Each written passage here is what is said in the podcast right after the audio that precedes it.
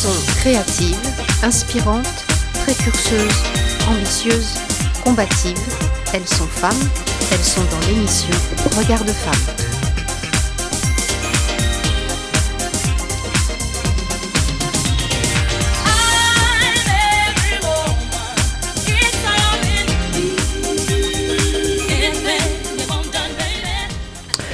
Bonjour à tous et bienvenue dans ce nouvel épisode de l'émission Regard de femmes. Cette émission se fait l'écho du festival Regard de femmes, dont la huitième édition se tiendra les 4, 5 et 6 mars prochains à Libourne. Vous pouvez retrouver le programme complet du festival sur le site festivalregardefemmes.fr. Alors, comme chaque mois, accompagné de Marichou Mogé Bilbao et d'Edwige Nom de Deux, je vous propose de faire la connaissance d'une femme qui a attiré notre regard. Aujourd'hui, nous recevons Sophie Lavoie, une femme qui parle d'empowerment, et ça nous connaît ici à Regard de Femme, euh, d'oser être une femme qui vit ses choix et se libère. Sur son site internet, Sophie vous accueille ainsi. Explorez toutes les facettes de votre potentiel féminin. Accouchement, sexualité, vie de couple. Sortir des injonctions et trouver ou retrouver la source de sa propre expression. Oser son corps dans la sexualité et l'accouchement. Oser la singularité de sa propre existence. Sortir des clivages aseptisés. Être toutes les femmes que l'on veut être, c'est possible. Alors Sophie, décidément, elle colle parfaitement à cette émission, puisque c'est ce que chante Whitney Houston euh, en introduction. I am every man, it's only me. C'est parfait. Sophie ose la femme dans tous ses états. Elle écrit des livres autour du sujet du projet de naissance, participe à un concours littéraire et publie son premier livre érotique d'Auguste. Elle choisit de quitter la maison dans laquelle elle a élevé ses six enfants pour faire avec ses trois filles l'expérience de l'impermanence parce que la société lui demande de la stabilité. Je cite. Elle crée son entreprise pour accompagner les femmes à être femmes dans leur féminin au travers des cercles de parole. Elle se bat durant son divorce contre le système qui la broie, contre l'autorité et le pouvoir. Sophie m'a confié cette phrase durant notre entretien. Notre entretien, pardon. Je suis la lumière, envie de briller, d'être authentique, vulnérable, de vibrer avec mon âme, ne plus m'oublier. Alors sans plus attendre, je vous invite à rencontrer Sophie Lavoie, une femme qui explore toutes ses facettes. Elle fera forcément résonner en chacune de nous une histoire, un sentiment, une envie, un besoin qui nous anime. Alors sans plus tarder, Sophie, bienvenue. Waouh, merci beaucoup Céline. Bonjour mesdames. Bonjour, Bonjour tout le monde. Comment trouves-tu cette introduction? Est-ce que j'ai résumé euh, un petit peu tout ce qu'on a dit durant la, préparation?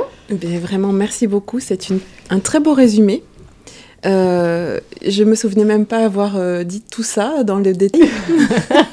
en fait, c'était déjà une préparation très intense où je me, je me suis sentie euh, accueillie et je me suis livrée dans mon, vraiment dans mon cœur sans, sans trop réfléchir justement. Donc c'est beau d'avoir ce retour aussi. On parce oublie ce qu'on dit parfois. Oui, je, je, sais que j'ai été authentique, que je vraiment je me suis livrée, je t'ai raconté toute euh, toute la ligne de temps euh, qui s'est passée depuis ben, fort longtemps, puisque j'arrive euh, l'année prochaine à fêter 50 ans. Mais, mais oui, j'avais pas conscience de ce que tu viens de, de, résumer comme ça, de cette manière-là. Bon, c'est beau, merci beaucoup. Si je peux te renvoyer ce que tu m'as donné. Donc, on va commencer par peut-être le sujet qui est celui sur lequel tu as le plus écrit, parce que euh, c'est vrai qu'il faut trouver un bout pour tirer la ficelle et puis tout va, se, tout, va venir. Donc, euh, euh, tu as écrit sur le projet de natalité, sur mm. les femmes, l'accouchement. Tu as écrit plusieurs livres dont on parlait avec Marie Chou tout à l'heure, puisque mm. c'est un sujet que vous avez en commun toutes les deux. On a un paquet de sujets en commun. Quelle belle rencontre encore ce matin, j'adore. Moi aussi, j'adore. Donc, j'aimerais que tu nous dises comment tu es venue à écrire sur ce sujet-là, peut-être?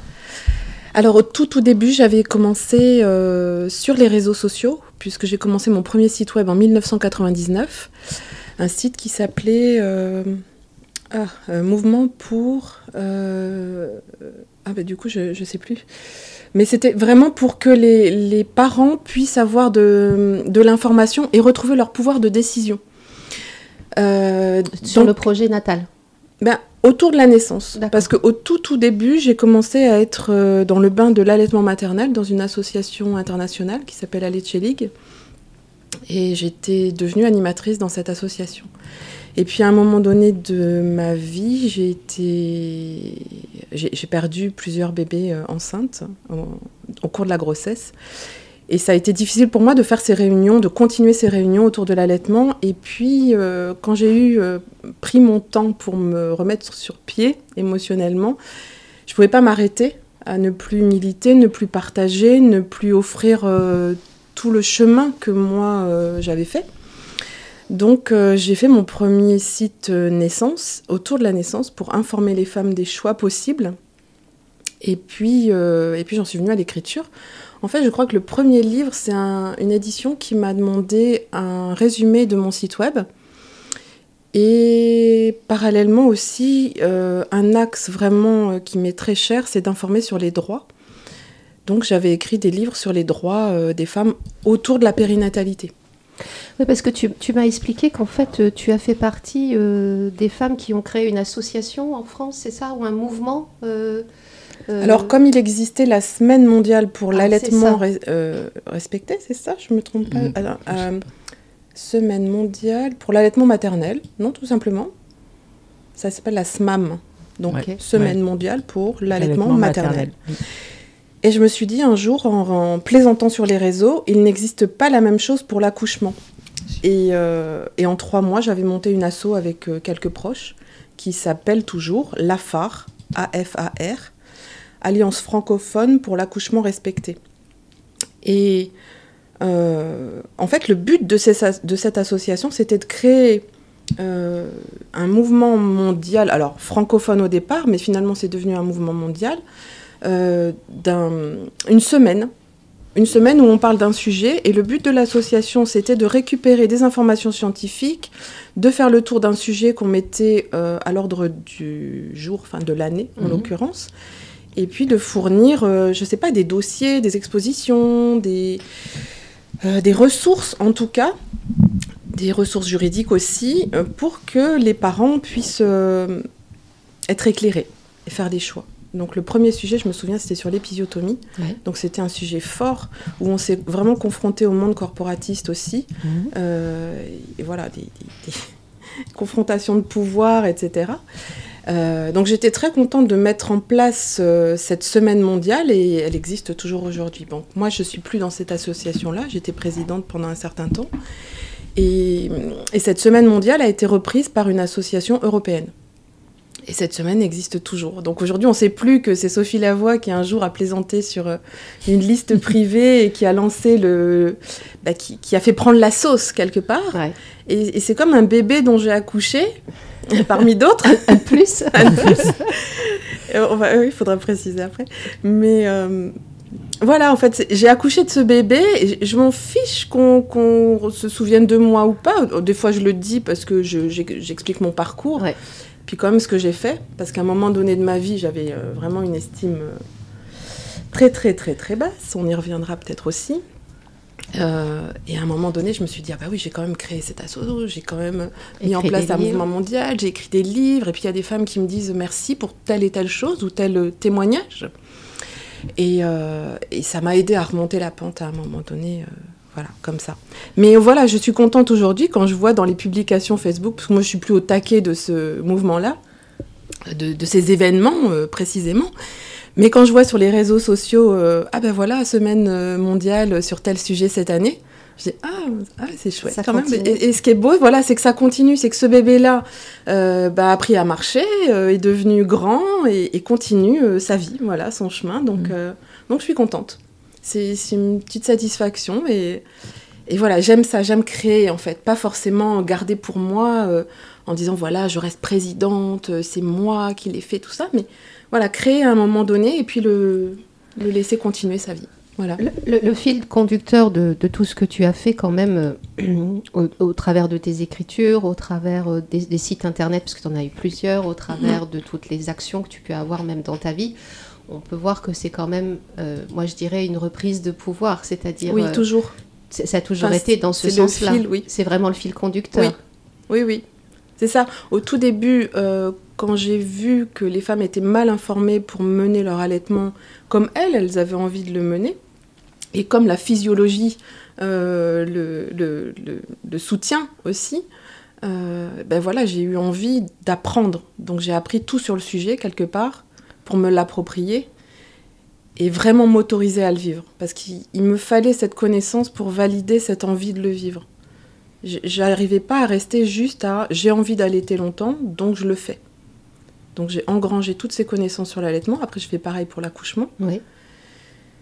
Et puis après, c'est l'expérience qui m'a montré que ben, tout ce que j'avais appris dans le petit cercle de la naissance, alors l'allaitement d'abord, puis la naissance, puis euh, le couple, au moment où je suis sortie de l'enfer d'une relation délétère et toxique, j'ai compris que cette emprise existait au niveau national et mondial, en fait, par rapport à la femme. Oui. Ce qui fait qu'aujourd'hui, j'ai élargi mon sujet. Donc, euh, ça, ça, a toujours été euh, pour toi important que toi, mais aussi d'autres femmes puissent retrouver euh, oui. au travers d'une connaissance euh, et de partage. En fait, c'est valider l'autorisation aussi. Voilà, parce que c'est ce que je voulais que tu, oui. tu me dises. Parce qu'on peut s'autoriser, mais on n'a pas appris à aller se donner l'autorisation, en fait. Donc, on, des fois, on a envie de quelque chose. Je vais donner deux exemples. Le premier, c'est des fois, les femmes me disent J'ai envie d'accoucher à domicile, mais mon mari ne veut pas, ou mon mari n'est pas prêt. Et euh, ça crie intérieurement. Je, je laisse les, les, les, choix des gens. Le, chacun faire son chemin. Je peux pas faire le chemin pour. Euh, enfin, voilà. C'est pas parce que je l'ai fait que ma voisine va le faire. Mais je me dis, mon Dieu, c'est son corps. C'est elle qui accouche. C'est c'est dans son corps que les choses vont se passer, que l'événement va se vivre. Et, et, comment aussi elle va vivre sa sexualité après, justement, dans ce couple-là? Donc, comment un homme peut brider euh, Parce que c'est au-delà d'une envie, c'est aussi le respect du corps. Euh, puis c'est souvent la peur aussi, quelquefois, oui, qui oui, mène, euh, on le sait bien ah en ben ce moment, comme la peur mène les choses. c'est ça. Et, et, je pense que c'est souvent ce qui fait prendre des décisions. Mm. La peur, par manque de, de mm. connaissances, puis peut-être d'audace, enfin, je sais pas. Oui, et puis pour oser, il faut aussi parfois entendre que d'autres femmes l'ont fait. Oui. Et là, dans la voiture, euh, en venant, je pensais à, à un détail. Euh, une fois, j'avais écrit le témoignage de mon accouchement d'un bébé euh, décédé in utero. j'avais fait cet accouchement à domicile. Et j'avais témoigné de ça et je l'avais laissé en ligne sur mon site. Et puis un jour, euh, je me dis, oh, cette histoire, euh, voilà, c'était un moment de ma vie, mais je sais pas si j'ai encore envie de le partager sous cette forme ou cette écriture-là. Euh, j'avais envie de, passer à autre chose, en fait. Et au moment où je, je réfléchissais à ça, je reçois un email d'une femme qui me dit merci. Euh, vous l'avez vécu comme ça, vous avez témoigné de tous les détails de ce vécu et comment les choses se sont faites pour vous.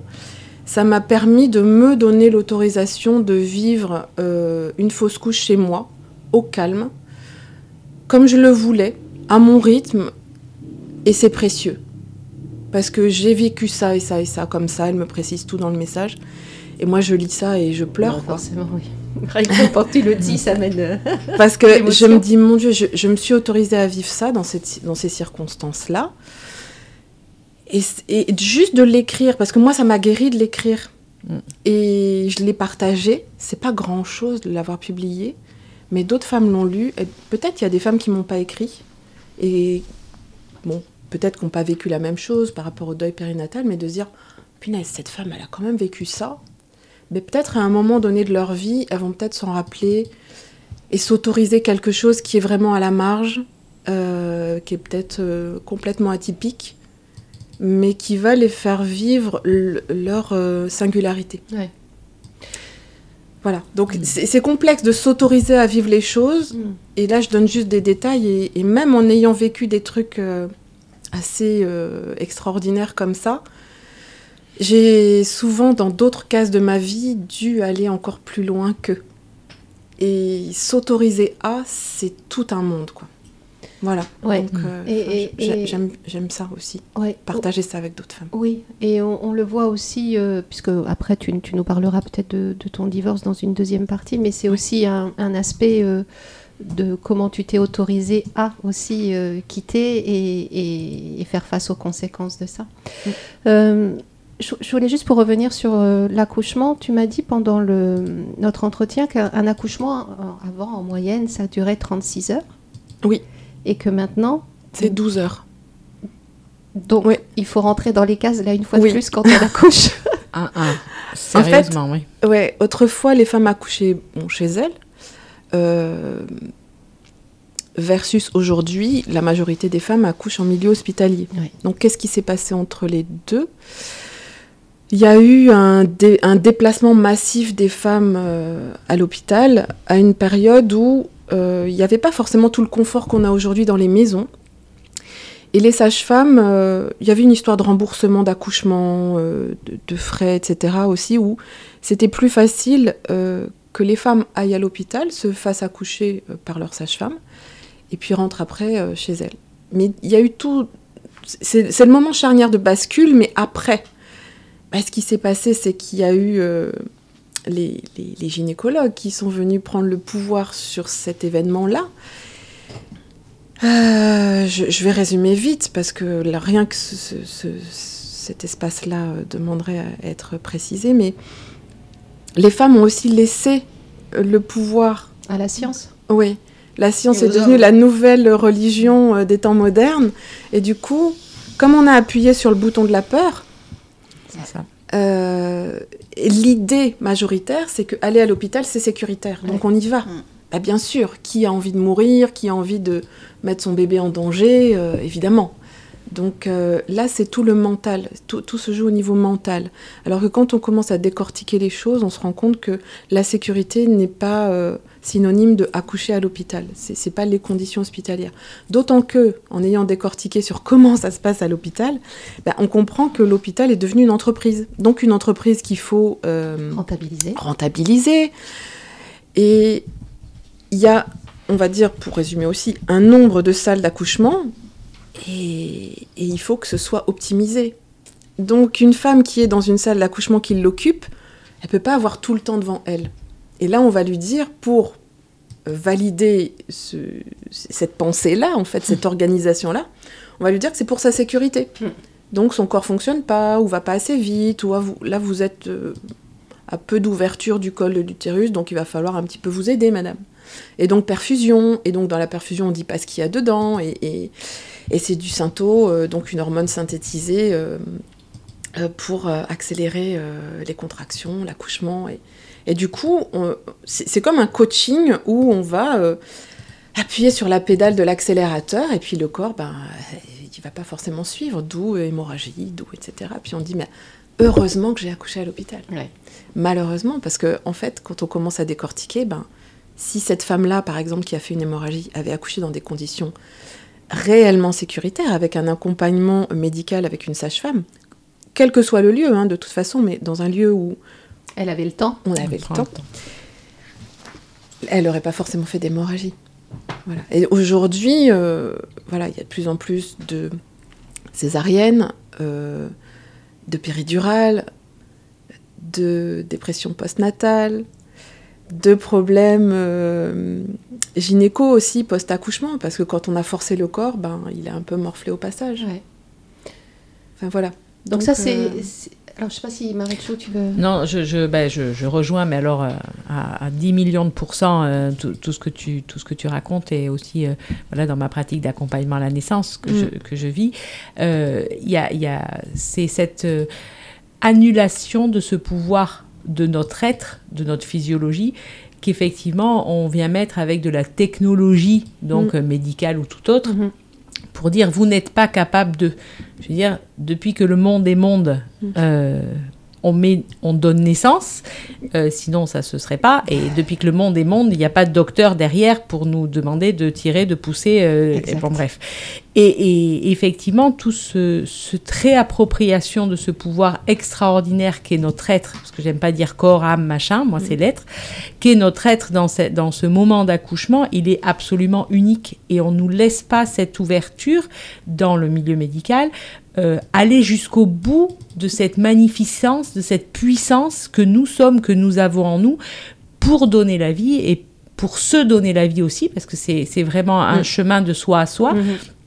Et quand on a la chance euh, de pouvoir aller jusqu'à ce bout-là, on se découvre une, ben, vraiment une puissance, l'empowerment, je, je- je le, je le rejoins absolument, pour se, se, se retrouver cette puissance que nous sommes fondamentalement et qu'on a voulu nous faire croire qu'on n'était plus. Mm. Mais on l'a oublié. Voilà, et qu'on l'a oublié de par, de par tout ce chemin. Oui. Et effectivement, je, je- dans l'accompagnement, je, je souhaite aussi aux, aux femmes de pouvoir vivre ce qu'elles ont envie et besoin de vivre à l'instant. Mm. Alors effectivement, on peut après euh, aller sans être extrémiste, se dire bah, j'ai besoin à un moment donné d'aide et c'est ok parce qu'on a la chance Mm. d'avoir cette aide autour de nous. Mm. Mais il faut que ça vienne, me semble-t-il, du, du, du tréfonds de la maman qui sent qu'à un moment donné, effectivement, elle a besoin d'aide parce qu'elle ne peut plus et que là, c'est OK. Et pas que ce soit la peur extérieure qui vienne dire Oh, Mais là, si, si vous faites pas la péridurale maintenant, l'anesthésiste, il s'en va. Hein? Ouais. Oui, alors, oui, ben écoutez, c'est pas le moment. Hein mais, mais si, si, si, parce que sinon, il s'en va, vous l'aurez plus. Vous vous rendez compte Vous allez avoir mal. Vous allez, ça va être horrible. Ben voilà, bon, bref. Mais je, je, je Oui, passe oui, là, on peut, Là, on va on peut en parler des Voilà. heures, tellement il y a à dire, c'est c'est immense. Voilà. Et, et je te rejoins évidemment aussi. on se rejoint. Et je voulais préciser aussi qu'il y a un manque d'accompagnement. Absolument. Et, et c'est ça qui est vraiment dommageable, euh, parce qu'une femme qui a un accompagnement peut vraiment découvrir sa puissance. Et dès lors qu'elle découvre sa puissance, mais peut-être que, je ne sais pas, certains pensent qu'elle peut devenir dangereuse. C'est la sorcière qui va éclore là. Mais vraiment, hein, c'est ça qui fait peur, hein, c'est cette Moi, je vous puissance de la femme. euh, une pause musicale. Ah, c'est le moment Ah bah oui, hein, ça fait déjà plus de 20 minutes que vous papotez. Non, mais nous papotons pas, nous parlons C'est du sérieux. profondément. Alors, qu'est-ce que tu as choisi, Sophie? Dis-nous. Samy, tu mets quoi? Eh bien, Ah elle a oui, choisi ça va, ça euh, vient. Vita et Slimane. Ça va, ça vient. Voilà. Allons-y. C'est la vie. Ah. Dis-le-moi, dis-le-moi si tu te sens seul au milieu de la foule, quand plus rien ne sait toucher ton cœur. Dis-le-moi, dis-le-moi si ça fait trop mal. On t'a tellement déçu que tu dis qu'avoir mal c'est normal. Tu le sais, dans la vie on s'est tous plantés. C'est vrai, combien de fois on a dû se relever? Personne n'est parfait, on est tous sortis du chemin. Tu sais, dans la vie, ça va, ça vient. Ça va, ça vient. Ça va,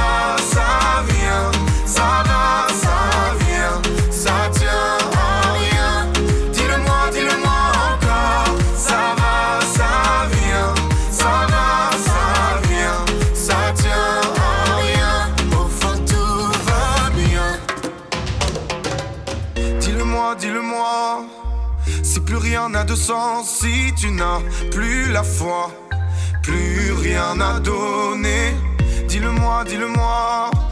Si t'as tout essayé, tout tenté, espéré que ton monde change, tu sais, dans la vie on s'est tous plantés. C'est vrai, combien de fois on a dû se relever? Personne n'est parfait, on est tous sortis du chemin. Tu sais, dans la vie, ça va, ça vient. Ça va, ça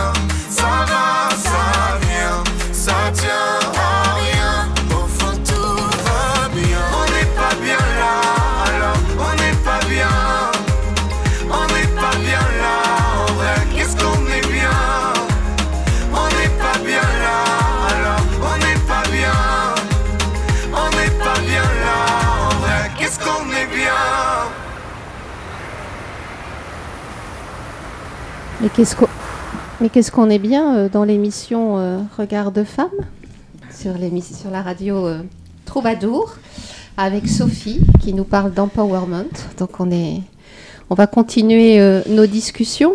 Euh, après toute la partie sur la natalité, on va partir sur ta vie un petit peu plus privée parce que là aussi tu es allé chercher l'empowerment? Oui, j'ai été chercher loin, loin, loin. Donc après euh, une vie de couple de plusieurs années, tu nous as dit euh, donc Une euh, vingtaine d'années. Voilà, Ouais. six enfants, dix Six grossesses, enfants, tu m'as dit. grossesses. Voilà. Mm. Tu as décidé, euh, enfin oui, à un moment tu as décidé que c'était plus possible de vivre avec ton ton mari, que c'était compliqué, que tu avais besoin d'autre chose. Ouais, en fait, je pense que dès le départ, c'était une pente savonneuse, invisible. J'ai joué comme la grenouille dans l'eau chaude et, on, allume le feu petit à petit et on chauffe. Et la grenouille voit pas qu'elle se laisse cuire. Je pense que dès le départ, il y avait des signes, quand je l'analyse maintenant. Mais après une vingtaine d'années, euh, surtout à l'arrivée de la sixième, là j'ai été euh, très très fatiguée, puis il y a eu un concours de circonstances aussi. Euh, je sais sais pas où dire à quel moment ça s'est fait euh, que les violences psychologiques sont devenues plus importantes ou se sont intensifiées. Je pense que c'était euh, saupoudré comme ça à certains moments. Pour résumer, quand j'étais euh, avec mon ex-mari en famille ou à l'extérieur, j'étais Sophie, elle est super, elle publie des livres, etc. Et puis en privé, j'étais rien. Tu gagnes pas d'argent, tu fous rien. Alors c'est sûr qu'à bout d'un moment, euh, maman de six enfants, euh, qui, euh, qui est mama, c'est-à-dire qui va au marché trois fois par semaine, qui fait tout à la main, cuisine, maison, les six enfants à table tous les midis. Les colis de l'entreprise, puisque j'étais conjointe collaboratrice dans l'entreprise de mon ex-mari, donc les colis tous les jours, aller à la poste avec les enfants dans le porte-bébé, la poussette pleine de colis et tout. Multitâche quoi. Multitâche, et puis à côté de ça, j'étais Shiva, hein, euh, multibras aussi, parce que je faisais tout dans la maison, euh, je gérais tout, euh, vraiment tout.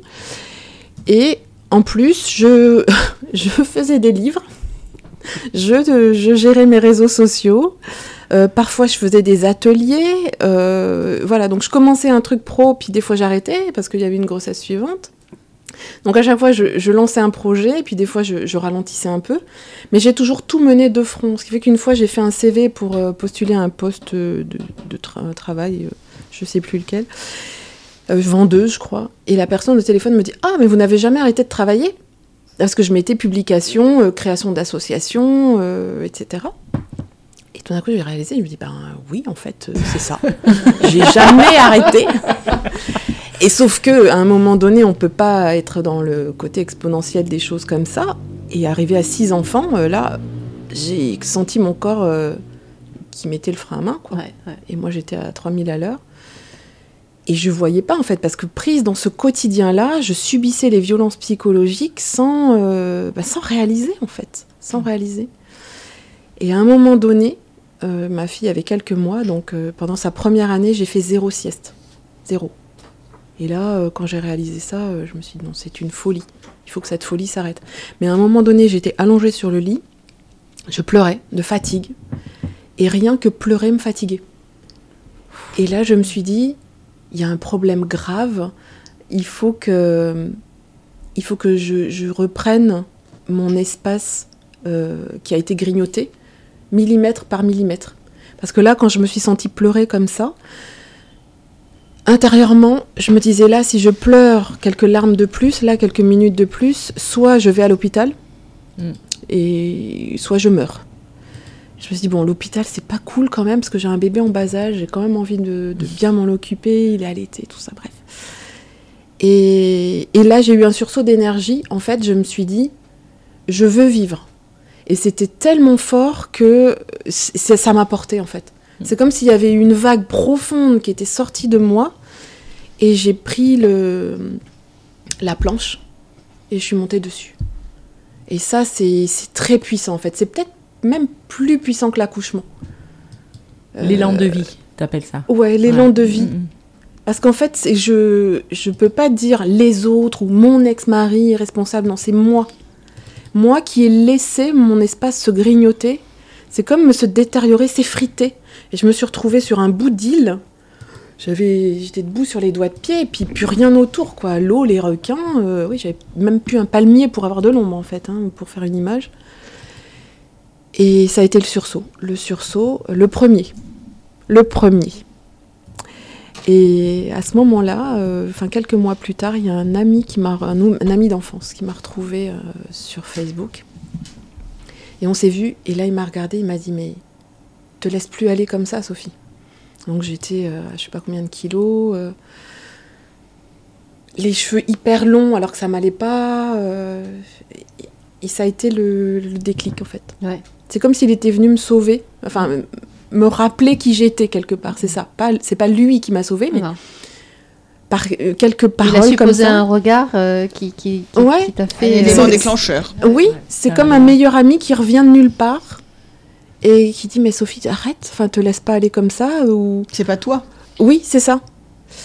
Et voilà j'étais toute terne, tout- ça se voyait même sur les photos, c'était tout toute terne. J'étais comme euh, c'est comme si la vie euh, il manquait plus qu'un souffle, euh, ma vie presque quittée. Mhm. Rien que d'y penser, ça me bouleverse parce que je me dis, euh, c'est fort quand même de laisser euh, les choses aller euh, se détériorer comme ça. Mais c'est, c'est, c'est- ça peut être compliqué d'être euh, dans le combat tout le temps. Enfin, falloir En avoir fait- un, en un fait, environnement sécure, c'est pas toujours facile. Je m'épuisais à combattre euh, dans une relation où déjà c'était perdu d'avance. Mm, mm, mm. Donc tu décides de, de quitter euh, ton mari et là commence euh, une autre euh, période de ta vie. Oui, alors il y a eu tout un process parce Bien que sûr. je suis pas partie comme ça sur un coup de tête comme certains de mes enfants le pensent. Enfin, mes grands. Du coup, j'ai perdu un peu la voix. Oui, il y a eu, il y a eu une, une année entière où on a vécu comme chien et chat. Et c'était très difficile parce que chaque millimètre que je devais reprendre me prenait de l'énergie. Mais c'était un mal pour un bien parce que tout en, en allant au bout de mes forces sur chaque espace de espace personnel, hein, euh, physiquement, je retrouvais aussi de l'énergie. Donc il fallait faire l'effort, comme euh, je sais pas un coureur qui a encore 100 mètres à faire, il fallait faire ces 100 derniers mètres pour pouvoir récupérer de l'énergie. Et chaque fois, il fallait remettre à l'ouvrage euh, le truc. Ouais. Et c'était très dur pendant un an, donc je me suis fait accompagner. J'ai croisé des personnes superbes. Euh, sinon, je comprends que certaines n'y arrivent pas ou que certaines se suicident. Euh, donc, au bout d'un an, après une violence supplémentaire grave, j'étais dans mon lit, je voyais le plafond et je me suis dit on est là. C'est the point où je décide que plus jamais il y aura de violence. En tout cas, à partir de la seconde là, je divorce. Donc euh, le tapis rouge s'est déroulé. J'ai appelé une juriste, j'ai été dans une asso euh, qui s'appelle le Centre d'information des femmes et des familles. C'est très précieux que ça existe. Euh, j'ai eu toutes les informations sur comment mener le divorce, et, etc. Et, en quelques jours, tout était posé. J'avais pris les rendez-vous, j'avais rencontré les bonnes personnes. Et j'avais lancé la procédure de divorce. Donc, euh, C'est une en- association qui se trouve sur Libourne? il y en a une sur Libourne, il y a une antenne sur Libourne, oui. Donc il y a des juristes, il y a des psychologues. Euh, J'ai rencontré une juriste sup- super, vraiment super, qui a été vraiment dans l'information et que j'ai revue après, parce que j'ai été la revoir pour lui dire merci et lui dire voilà que. Mais qu'après tout ce moment de divorce qui a été quand même euh, dur, parce que ça a été jusqu'à des violences physiques, forcément quand on échappe à un prédateur, euh, Mm. il n'a qu'une envie, c'est de sortir les crocs un moment. Donc il y a eu tout le truc, euh, voilà, appel aux femmes battues, tout ça. Même si c'est arrivé qu'une fois, c'était la fois où c'était grave, puisque mes, fils, mes filles étaient euh, présentes. Et police à la maison, enfin tout. De tout toute un- façon, quel que soit, c'est grave. Oui, mais même de toute façon, des violences psychologiques, tout, Oui. tout ce qu'il y avait, Ouais. c'était grave. Donc là, on avait atteint le pompon. Et puis quelques mois plus tard, euh, mon ex-mari est parti de la maison. Le divorce a eu lieu un mois plus tard. euh, malgré les plaintes que j'avais posées, on a euh, été convoqué après le divorce. Enfin, ça prend un temps aussi, tout ça. Donc j'ai lâché une plainte que j'aurais pas dû parce que euh, 4 et 3, 7, donc 3 ans après, les procédures ont repris avec des, des informations euh, fausses sur moi, euh, délation. Enfin, il y, a- il y a eu tout un process de effet boomerang. C'est-à-dire, que c'est comme si la vie m'avait donné trois ans pour me récupérer Et après, et me, me donner euh, un peu plus d'espace pour respirer, pour être prête pour un combat de trois ans, parce que le combat a duré trois ans après. Euh, je sais pas si c'est fini, je pense que oui, au vu de comment j'ai la garde des enfants et tout ça, parce que j'ai encore trois filles mineures qui sont avec moi. Mais euh, ces trois ans ont été un enfer, parce que c'était une confrontation au système. euh, avec euh, services sociaux, enquête, enquête psy, euh, mesures éducatives, euh, Tu- tu- confrontation au juge. Tu- prouver, me prouver à disais- chaque instant que toi, tu étais droite dans tes bottes et que le problème ne venait pas de toi, en fait. Oui, mais malgré tout, le système veut que C'est ce que tu me disais. il y ait une relation qui continue avec le parent, quel qu'il soit. Et malgré que je soulignais la gravité, parce qu'il y a un moment donné où c'était très borderline avec ma première, euh, avec ma grande fille qui commençait à, devenir euh, femme, on va dire, ça a été tellement borderline que j'ai eu peur. Et il a fallu que moi, je contienne et ma peur et euh, mes sentiments, tout en fait. Que je Tu ne- restes dans le factuel, tu veux dire voilà, je devais rester factuelle à chaque fois qu'on m'interrogeait, pas médire sur l'autre, Mm. pas dire ni accuser, ni euh, il est ceci, il est cela, c'est lui le méchant. Et ça, c'est très très dur, mais ça, ça demande d'aller puiser dans des forces intérieures euh, très profondes parce que là, euh, c'est- ça- il s'agissait pas de moi, il s'agissait, il s'agissait de mes enfants. Alors même si on- mon ex-mari a retourné le cerveau des trois premiers qui n'ont jamais voulu entendre mon son de cloche, euh, ont été très accusateurs, sont venus faire un tribunal d'inquisition autour de ma table chez moi un jour, les trois en même temps. J'avais l'impression d'avoir trois clones euh, de, de mon ex-mari, c'était horrible. Euh, Ce sont trois garçons? Oui, les trois premiers sont trois garçons. Et, euh, et tout ça n'est pas arrivé pour rien, en fait, parce que il fallait que, que ça s'assainisse, mais profondément. Et ça a permis que mes filles voient la réalité, euh, à la fois euh, de leur géniteur et à la fois euh, du système. Donc elles sont très éveillées par rapport à ça. Et c'était très dur, vraiment très très dur. J'en ai encore les larmes aux yeux.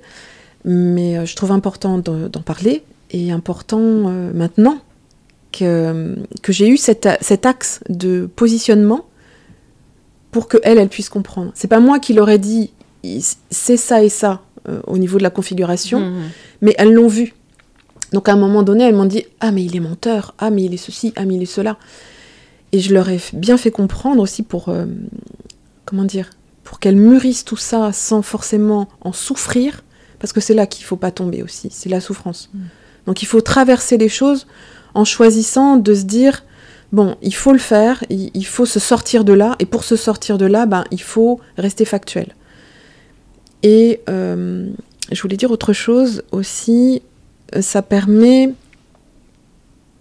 euh, de- de garder un lien positif avec les enfants aussi, avec ceux Ouais. qui en tout cas euh, se réveillent. Alors, je voulais dire autre chose, mais ça m'a. c'est- pas grave, je retrouve ça. Ça reviendra. Ouais. De, de, ce, de cette séparation, de ce divorce, tu as euh, décidé euh, aussi de, de quitter le lieu de vie? Oui.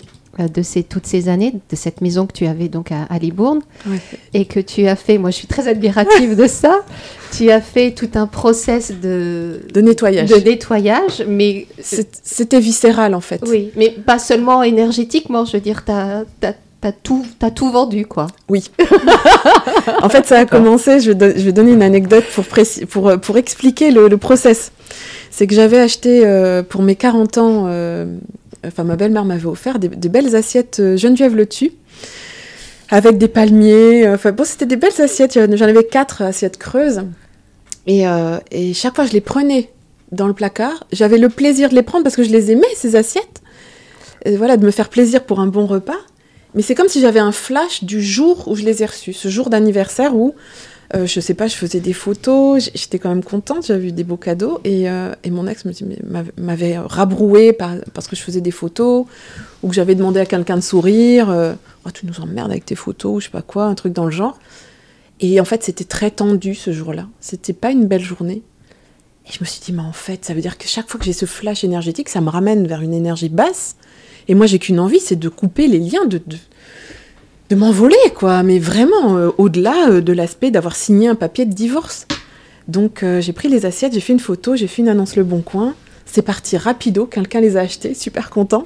Et les sous, je les ai réinvestis dans des assiettes Ikea qui me plaisaient. Et j'ai vu le changement, en fait, de rien que les assiettes. Je me suis dit, bah si j'ai fait les assiettes, je vais faire les couverts que j'avais achetés alors qu'il était là ou qu'on avait fait les courses ensemble. Puis un jour, j'étais dans mon lit, je vois l'armoire en pain Ikea.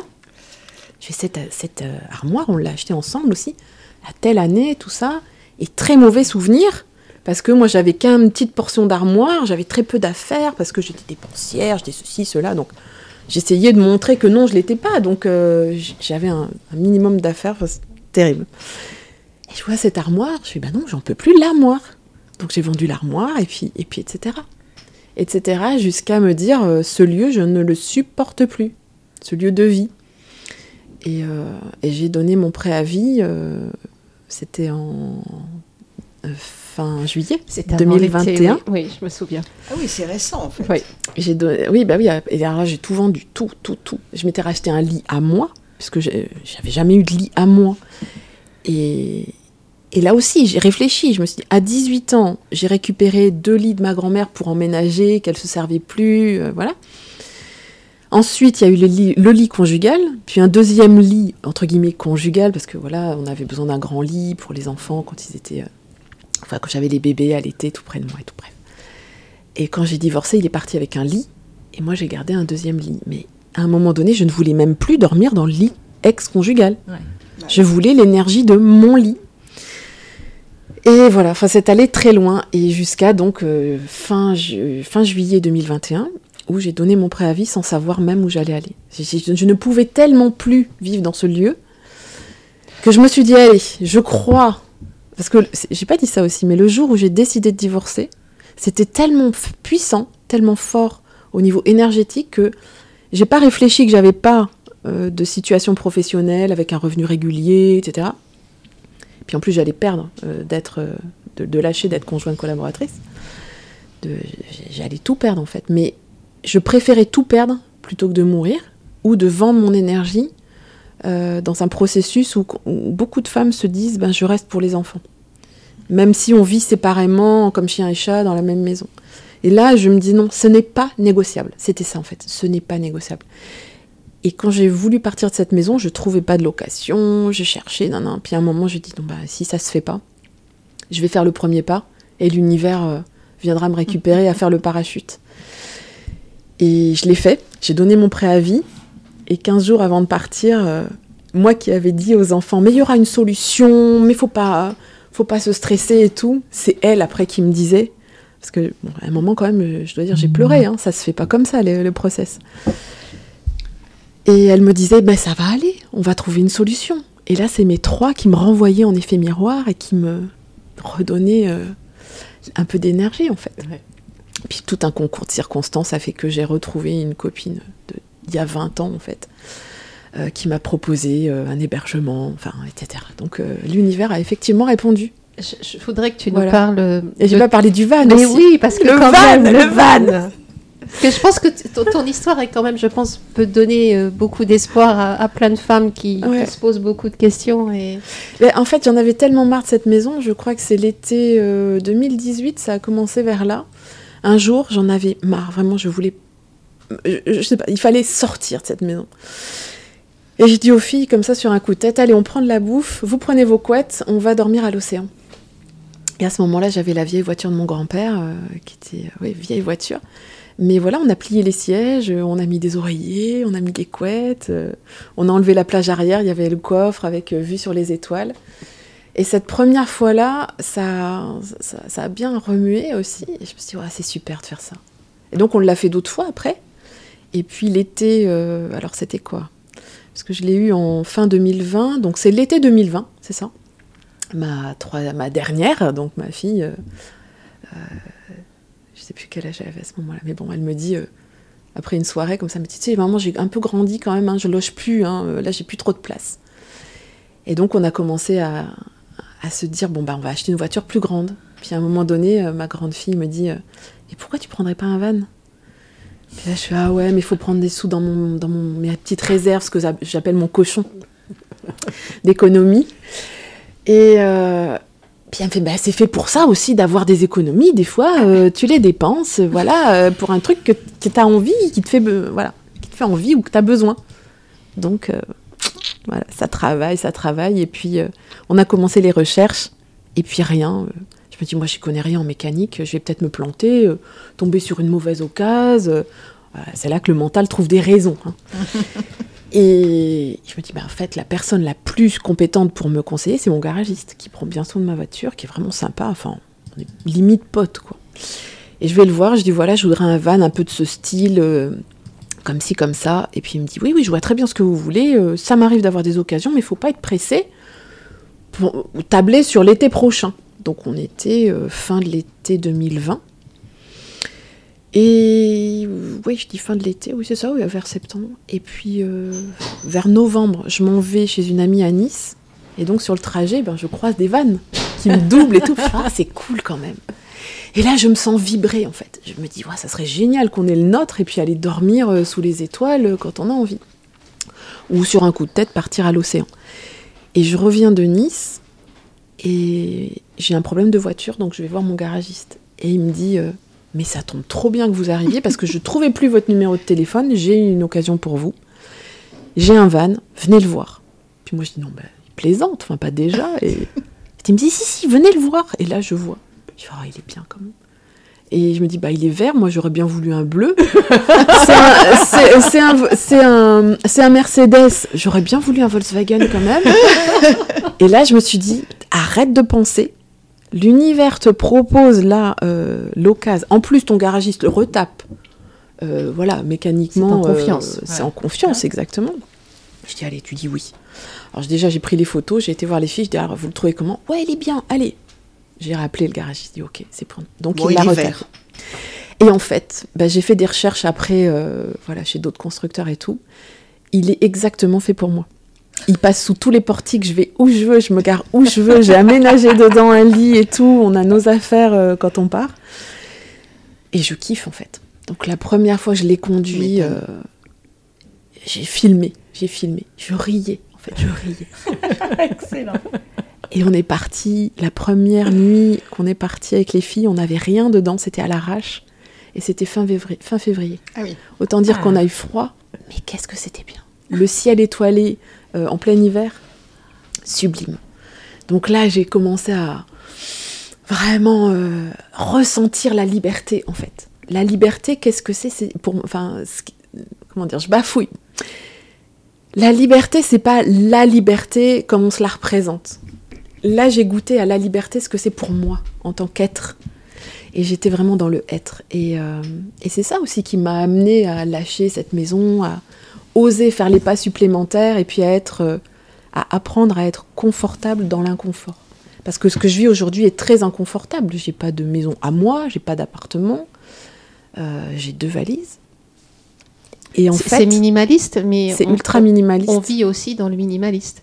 Ouais. Oui. On peut, on peut vivre comme ça dans une maison aussi. Mais euh, je veux dire, c'est tout d'un coup de se dire. euh, Libéré, délivré Ouais. c'est qu'en fait, là, maintenant, je peux être dans la création. Je peux créer. Euh, J'ai du temps. euh, je fais mon rythme. Justement, il y avait une question c'est quoi ta journée type? J'ai pas de journée type. On peut se décider, allez, on va à l'océan, ou on va faire une visite, ou, on va voir des amis, où je prends une semaine pour écrire euh, un morceau du prochain livre, où je suis immergée euh, dans le nouveau site web. Donc là, j'ai pas tergiversé à faire tout le flonflon de, de réfléchir au marketing, au tout. Non, j'ai cherché à être moi, Hmm.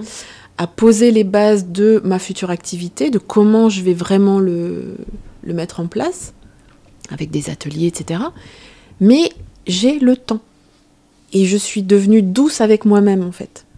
Et ça, c'est un cadeau. C'est un vrai cadeau. Parce que j'étais très dure avec moi-même. D'où la vie qui était dure avec moi. Tu, tu te rends compte que quelque part. euh, Parce qu'on crée. oui, c'est on ça. crée ce qui nous arrive. euh, Et il y a des personnes qui vont me dire Ah, mais non, moi je suis pas responsable d'avoir eu euh, une relation avec une personne toxique. Bah, si. Parce que tu as laissé cette personne prendre, Prendre ton espace. pouvoir. Et la vie m'a amené d'autres personnes toxiques où euh, bah, il a fallu que je me positionne. Et euh, plus ça allait, moins je mettais de temps à me positionner. Donc c'est fun de l'expérimenter parce qu'on se dit après, ah ça y est, ça y est, j'ai repris euh, l'espace de mon temple intérieur. Parce qu'on dit oui, achetez une maison, vous allez être heureux, mariez-vous, ayez un chien, une caravane, ou je sais quoi. Non, en fait, c'est si ton... le, le schéma classique. Mais si tu n'es pas habité, si tu n'habites pas dans ton temple intérieur, dans ton véhicule de vie, donc dans ton corps, d'où la- l'axe du corps aussi par rapport aux femmes, euh, bah non, tu, tu, tu survis en fait. Mm. Et tu étouffes ta lumière, Ou tu sous-vis d'ailleurs. ou tu sous-vis. C'est une très belle expression, j'aime beaucoup. Tu sous-vis. Et, et à un moment donné, comme je faisais pas de photos de moi dans tout le process là, des dernières années, des sept dernières années, on va dire, à un moment donné, j'ai eu mon premier smartphone. Alors là, c'était, je me l'étais acheté moi-même. Comme ça, ils pouvaient pas dire j'étais dépensière et tout. Et j'ai commencé à faire des photos avec ce téléphone et je me suis dit, bah, finalement, je suis pas moche. Et là, euh, je me suis découverte en fait et, euh, je me suis re-aimée. Et après, là, des fois aujourd'hui, je m'amuse, je suis dans la nature, je me balade et je dis, ah tiens, je vais faire une photo de moi.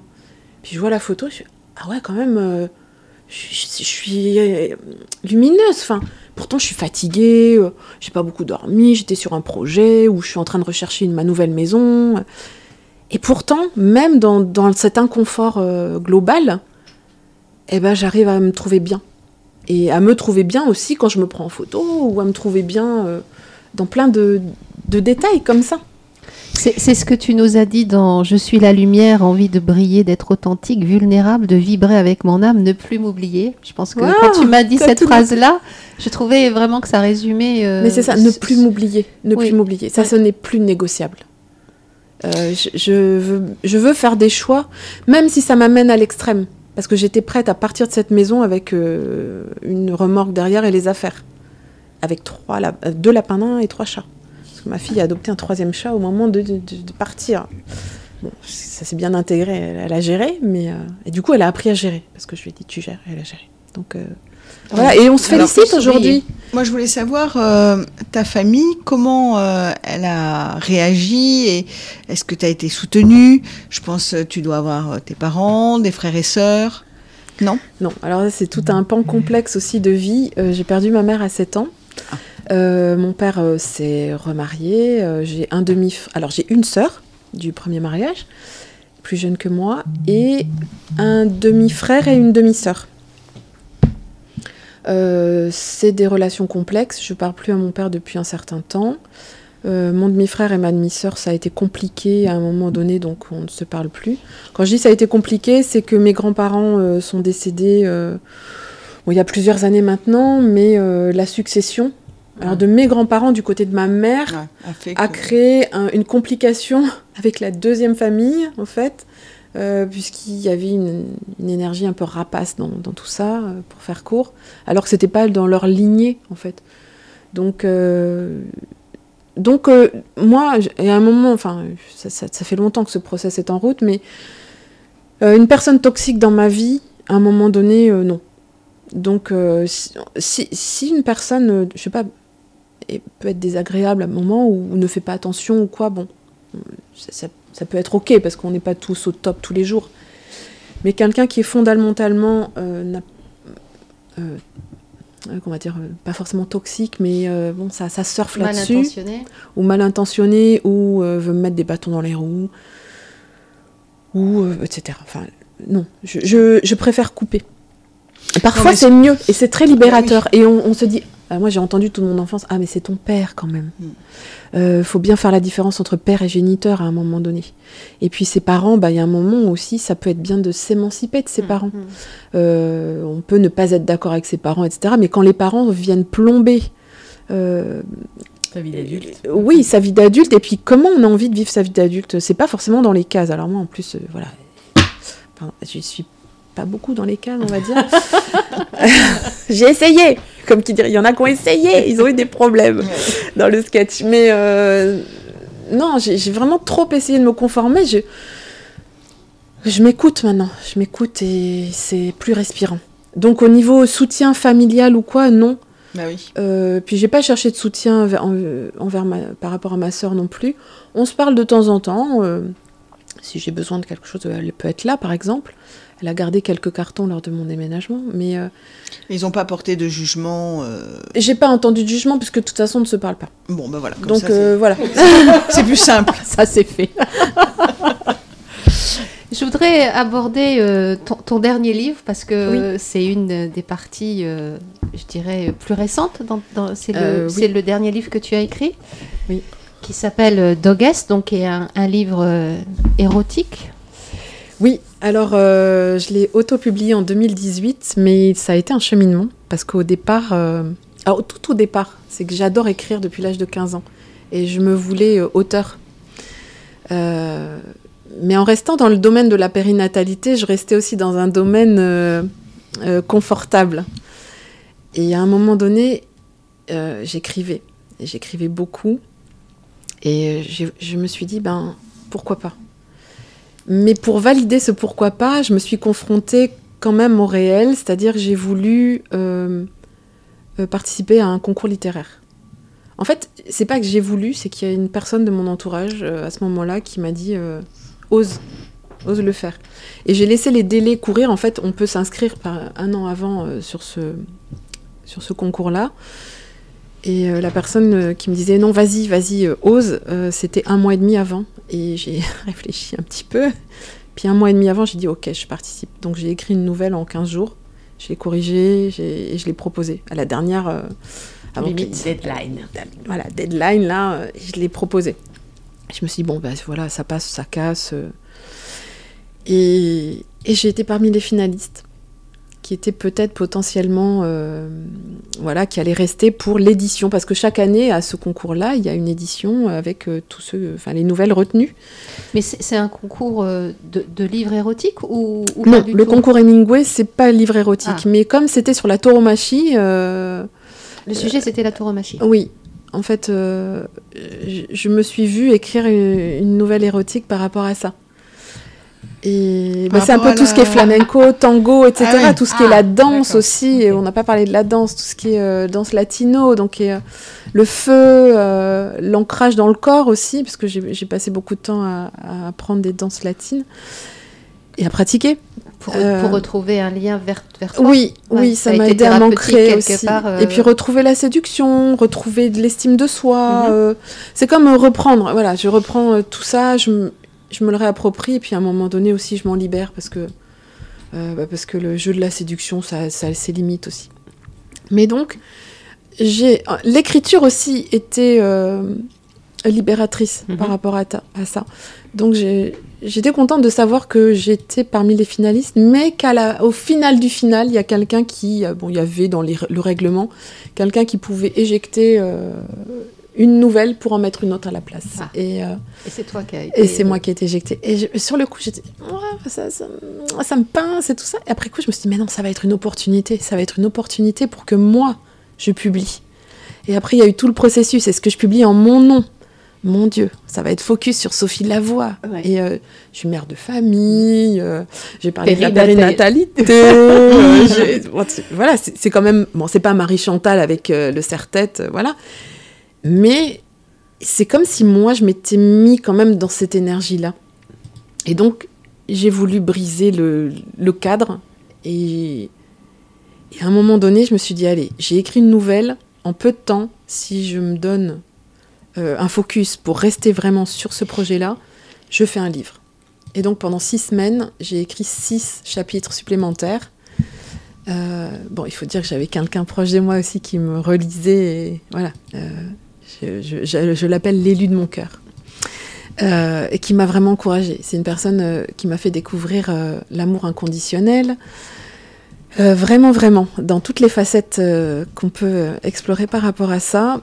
Et, et donc j'ai fini ce livre. Et j'ai mis un peu de temps avant de le publier parce qu'à ce moment-là, c'était 2017 et j'étais dans les procédures. Et je me dis, bah allez Sophie, si tu publies un livre érotique à ce moment-là, ça va être bien. Les, ju- les juges vont pas apprécier. Voilà, les juges vont, trouver encore une faille pour te tacler. Et donc, euh, je l'ai gardé précieusement. Et, euh, et à un moment donné, il y a eu un- une respiration entre deux procédures. Et, et j'ai, voilà, 2018, je l'ai publié.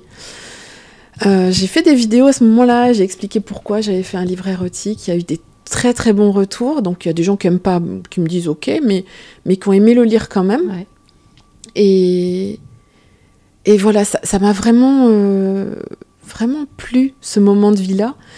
J'étais partie pour faire un deuxième, et puis vraiment, euh, comment dire, communiquer autour de la sexualité. Mais là, j'étais re- repartie pour deux ans de procédure à ce moment-là, et j'en suis sortie en juin 2020. Donc euh, voilà, Là, ça tu souffles un peu, alors peut-être. alors j'ai soufflé oui et non parce que j'ai participé entre-temps euh, au concours de la nouvelle érotique. Et là, c'était un challenge parce que c'est fallait écrire en une nuit euh, une nouvelle. Donc là, j'ai pas été retenue ni rien, mais la nouvelle, moi, me plaît. Je la trouve bien écrite. Les retours euh, sont sympas aussi, parce que j'ai demandé à quelques personnes proches de relire. Et, euh, et ça va être le début du livre numéro 2. Bien. Voilà, donc euh, il y, a, il y a de la matière qui se travaille, mais comme je suis en recherche de maison, etc., là j'ai un peu mis ça de côté. Mais c'est en projet. Voilà, voilà. On se fait une petite pause euh Eh ben, bien sûr. Pas de souci. Alors, Euh, donc la deuxième chanson, c'était Salsa justement. Voilà, mais une petite voilà, Bah, ça tombe bien. ça. allons-y pour de Allez. la salsa. Donc ça Montez enchaîne. le son et roule ma poule.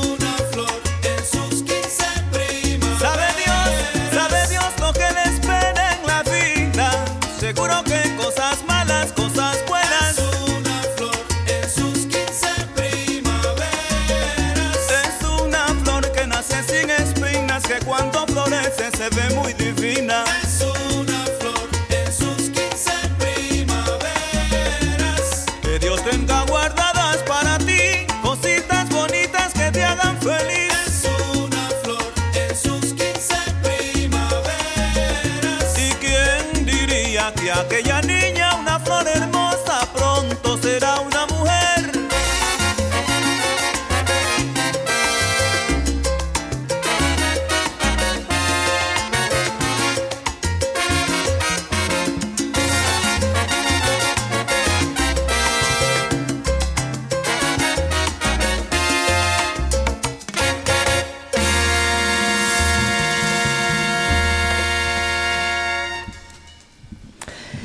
Alors nous sommes de retour avec Sophie dans l'émission Regard de femmes sur euh, Radio Troubadour. Euh, on est ravis de continuer euh, ensemble euh, ce- cette histoire de vie riche en rebondissements avec une femme euh, forte, courageuse. Co- comment, tu te, comment tu te vois maintenant euh, ap- après tout ça? Quelle est T'as retrouvé l'estime de toi, a priori? Donc, euh, c'est quoi maintenant ton. Mais en fait, chaque fois que je suis un- ou interrogée ou que je le partage à une amie, euh, je réalise d'où je, je re- de là où je reviens en fait. Mhm. C'est c'est vraiment ah, limite l'enfer sur terre parce que ouais, il y a eu tellement de choses très dures. Euh, oui, je me sens forte aujourd'hui. Euh, Ce serait le premier adjectif qui te vient Oui. en tête? Oui, c'est-à-dire euh, si aujourd'hui on me dit ben, ou t'es mal habillé, ou t'as trop de poids, ou... ça me passera au-dessus. Peut-être ça peut me frictionner ou voilà sur le moment, mais euh, ou même comment on m'aborde. Il y y a des messieurs qui m'ont abordé, pris du temps ou dragué d'une façon ou dit des choses sur moi. Aujourd'hui on peut pas. On peut pas. ça ne ça ne passera pas. Tout simplement, ça ne passera pas. Et puis marcher sur mes plates-bandes, euh, là, euh, faut en vouloir. Parce que j'ai mon territoire, énergétique même, je le ressens. C'est vibratoire. Et, et Tu t'es Oui. retrouvée? Ou tu t'es trouvée? je pense que je me suis trouvée. Parce que si tout ça est arrivé, c'est que j'avais oublié qui j'étais, quelque part. Peut-être que euh, à un moment donné de l'enfance, euh, ou, ou trop de chocs à la suite, ou je sais pas. Je j'ai pas l'analyse précise de ça, mais en tout cas, euh, j'ai laissé faire. Euh, c'est comme, euh, je, je crois que je t'avais dit ça en préparation, c'est comme une énergie de prostitution. Oui, tu m'as dit ça. Et je le piste à plein d'endroits aujourd'hui dans la société. Euh, c'est comme être décentré de soi. Et quand tu reviens vraiment centré à, toi, il y a des choses qui deviennent non négociables. Tu ne peux plus rester dans un couple euh, pour avoir une sécurité matérielle. Tu ne peux plus euh, laisser dire des choses sur toi. Enfin, ils peuvent parler, mais ton espace est euh, sécure malgré tout. Euh, tu peux partir en van sous les étoiles, euh, euh, toute seule, je- au milieu de la forêt. Et alors là, tu dis, ah oui, mais c'est vrai que ma copine m'a dit, mais t'as pas peur, euh, s'il arrive quelque chose et tout. Et là, tu dis, bah non, tout ça, c'est du mental, c'est du mental, ça sert à rien. Donc, tu, tu, tu épousettes tout ça et tu laisses, voilà, tu te laisses être. Et ça, c'est une force, en fait. J'ai l'impression que c'est comme euh, euh, une onde. En fait, tu sais, quand tu lances un caillou dans l'eau, il y a la première onde, puis après, ça, fait des petites vagues, la deuxième, troisième. Mais moi, j'ai l'impression d'être euh, voilà, le, le petit caillou qui fait le premier point dans mon centre. Donc, ça, ça, ça fait des vagues autour. Et ce que j'ai envie aujourd'hui, ah, c'est vraiment de m'écouter dans mon rythme, dans les envies de, de- de partage, etc.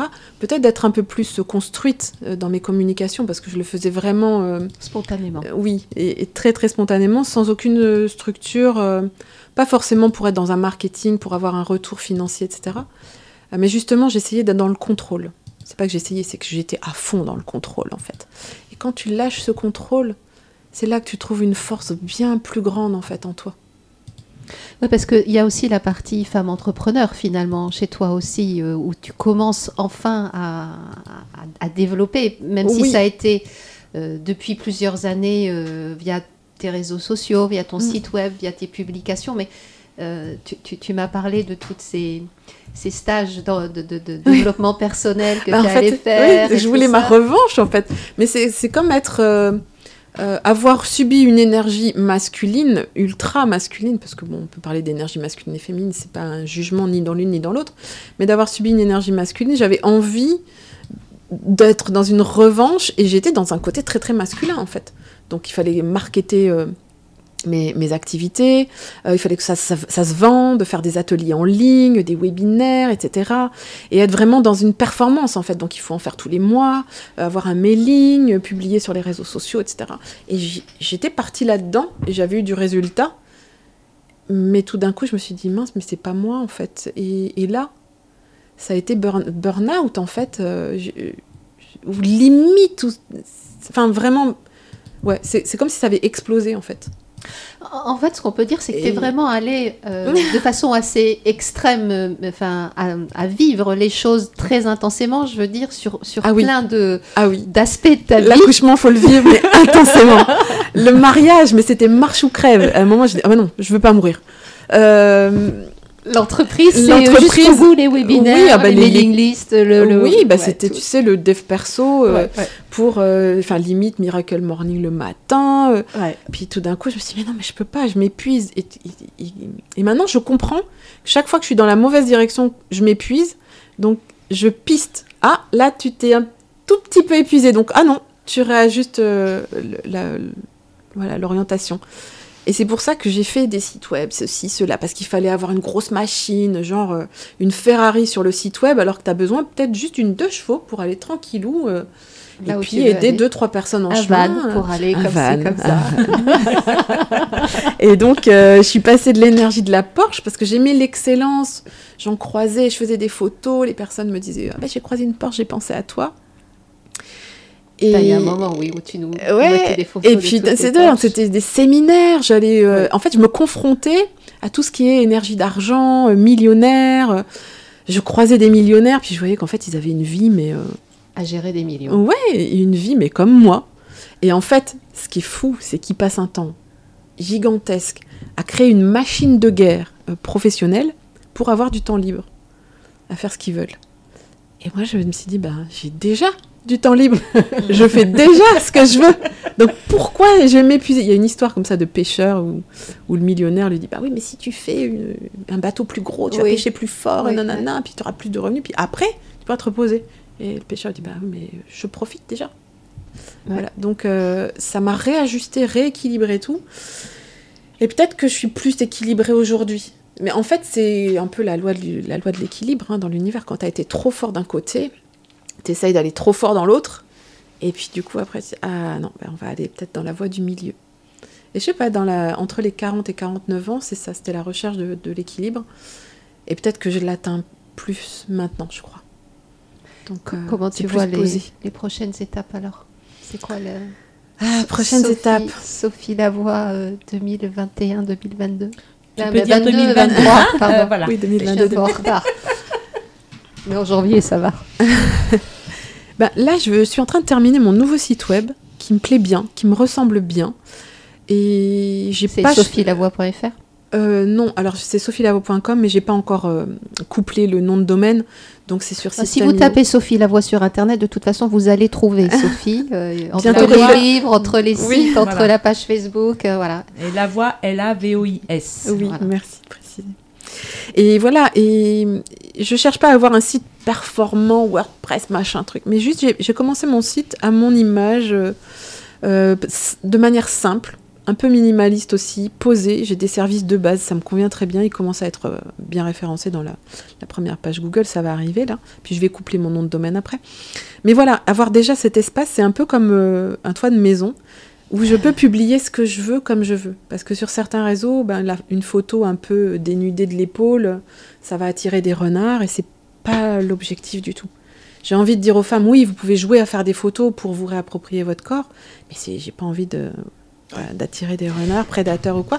Donc mon site web, si je veux mettre une photo ou un article, ou un article un peu osé, ou de l'érotisme, ou euh, parler de l'érotisme dans l'accouchement, parce que ça aussi c'est un point super fort, super important, euh, où on pourrait, aussi s'autoriser un espace euh, d'expérience, euh, bah, expérimenter son corps, sa vie, ses émotions, sa sexualité aussi, ça pourrait... Enfin voilà. Il y a, à dire là-dessus et j'ai envie de partager aussi. Mais là, il faut y aller en douceur. Faut pas. Là encore, tu vas pas cocher les cases. oui, je vais pas cocher les cases. Mais en fait, j'ai envie de partager énormément de choses, mais sans forcément chercher à bousculer, chercher à dire faites comme moi. Ouais. C'est juste d'avoir euh, des communications pour dire euh, euh, à chacun, à chacune, en l'occurrence, de trouver sa propre énergie, sa propre créativité. Parce que, je sais pas, pour une femme, ça peut être, bah non, moi je veux pas souffrir, je préfère une péridurale. Et c'est ok, il n'y a aucun souci là-dessus. Mais c'est d'être dans le respect de soi. Parce que chaque fois qu'on déborde, qu'on est à côté du respect de soi, eh ben forcément la vie va nous amener à subir des choses euh, euh, douloureuses, euh, graves, peut-être compliquées. Et, et tout le talent, c'est de traverser tout ça sans tomber dans la souffrance. En fait, c'est ça qui m'a libérée. C'est qu'on peut choisir de souffrir ou pas. On va vivre des choses très dures dans la vie. On est là pour prendre conscience de plein de choses. Mais, je- euh, mais souffrir, c'est un choix. Et se plaindre, et etc. Et et il y a l'autre versant. Et ça aussi, j'ai envie de, de témoigner de ça. Et, euh, parce que oui, euh, femmes battues, etc. les couples, les, les relations toxiques, on en parle beaucoup aujourd'hui, plus qu'avant. Euh, mais tant qu'on est dans la dureté à soi-même, on s'en sort pas. Un, sujet qui est quand même compliqué à aborder, c'est la sexualité quand même, euh, Oui. au travers de, de la femme euh, enceinte, au travers de la femme qui accouche, au travers du retour euh, à la sexualité après l'accouchement. C'est pas des sujets dont on entend parler. euh, Non, et en fait, ou, ou alors on en entend parler d'un point de vue militant, le droit de jouir, le droit d'avoir un sextoy, ou le droit de se positionner par rapport aux hommes, ou de faire des choix, Mm. ou d'être libre, ou d'avoir euh, deux hommes dans sa vie, ou, ou etc., etc. Il y a toujours beaucoup de jugements derrière quand même. Mais ça, c'est de la confrontation. C'est Mm. toujours être dans la confrontation à ce qui existe. Euh, moi, je veux pas, je veux pas ni combat, ni militantisme, etc. C'est pas du tout mon axe. Euh, donc parler de tous ces sujets, mais c'est, alors j'allais dire de manière pacifiée, mais c'est même pas encore le mot. C'est vraiment de parler des sujets comme des sujets. À chacun de se les réapproprier, après de les faire vivre euh, en soi. Mais cet axe-là, où, on parle de sexualité et de corps, du corps, dans, donc dans tous ces aspects de vie de femme, je ne l'ai pas vu jusqu'alors. Et j'ai envie de partager ça. Donc de publier, ou sur mon site web, ou de publier des bouquins, euh, de faire des ateliers de parole, euh, des cercles de parole entre femmes. Alors je précise bien cercle de parole entre femmes, parce que il y a des tentes rouges, il y a des cercles de femmes, etc. Mais moi, c'est vraiment ce que j'anime, c'est des cercles de parole entre femmes. Parce que je pars vraiment d'un point qu'on va me dire pour juste élargir un petit peu, mettre un peu en lumière ce que vit la personne. C'est des fois un truc tout simple, mais reprendre un petit peu de pouvoir. Euh, c'est juste peut-être lui tenir la main ou lui montrer un truc qu'elle n'a pas vu.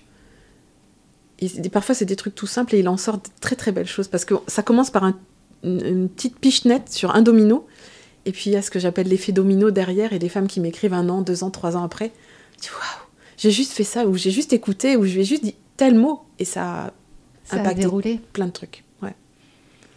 Et euh, on, on te voit euh, sur tes photos, on va forcément, enfin, celles qui vont aller voir, vont voir forcément des talons aiguilles. Oui. Raconte-nous un peu. Bah, en fait, j'ai toujours aimé les talons. Ma grand-mère avait des talons, elle allait travailler, euh, voilà, elle était toujours un peu apprêtée, euh, coquette et tout. Et j'ai adoré porter, enfin jouer avec les talons de ma grand-mère. Mais après, je me suis jamais autorisée à les porter, à être dans ce côté sexy de moi. Euh, Peut-être la peur des regards, ou des jugements, ou tout à la, fois. Et quand, tant que j'étais dans, dans, dans ce cadre marital, euh, je me suis jamais autorisée à acheter une paire de talons de 12 ou entre 10 et 12 cm, genre le truc immétable, parce que ça ne servait à rien. Parce que tu vas pas faire le marché avec. Donc je me suis Avec jamais. les deux enfants dans le porte-bébé, la poussette avec les courses, effectivement. Le talon Ça, le faisait pas. C'est ça.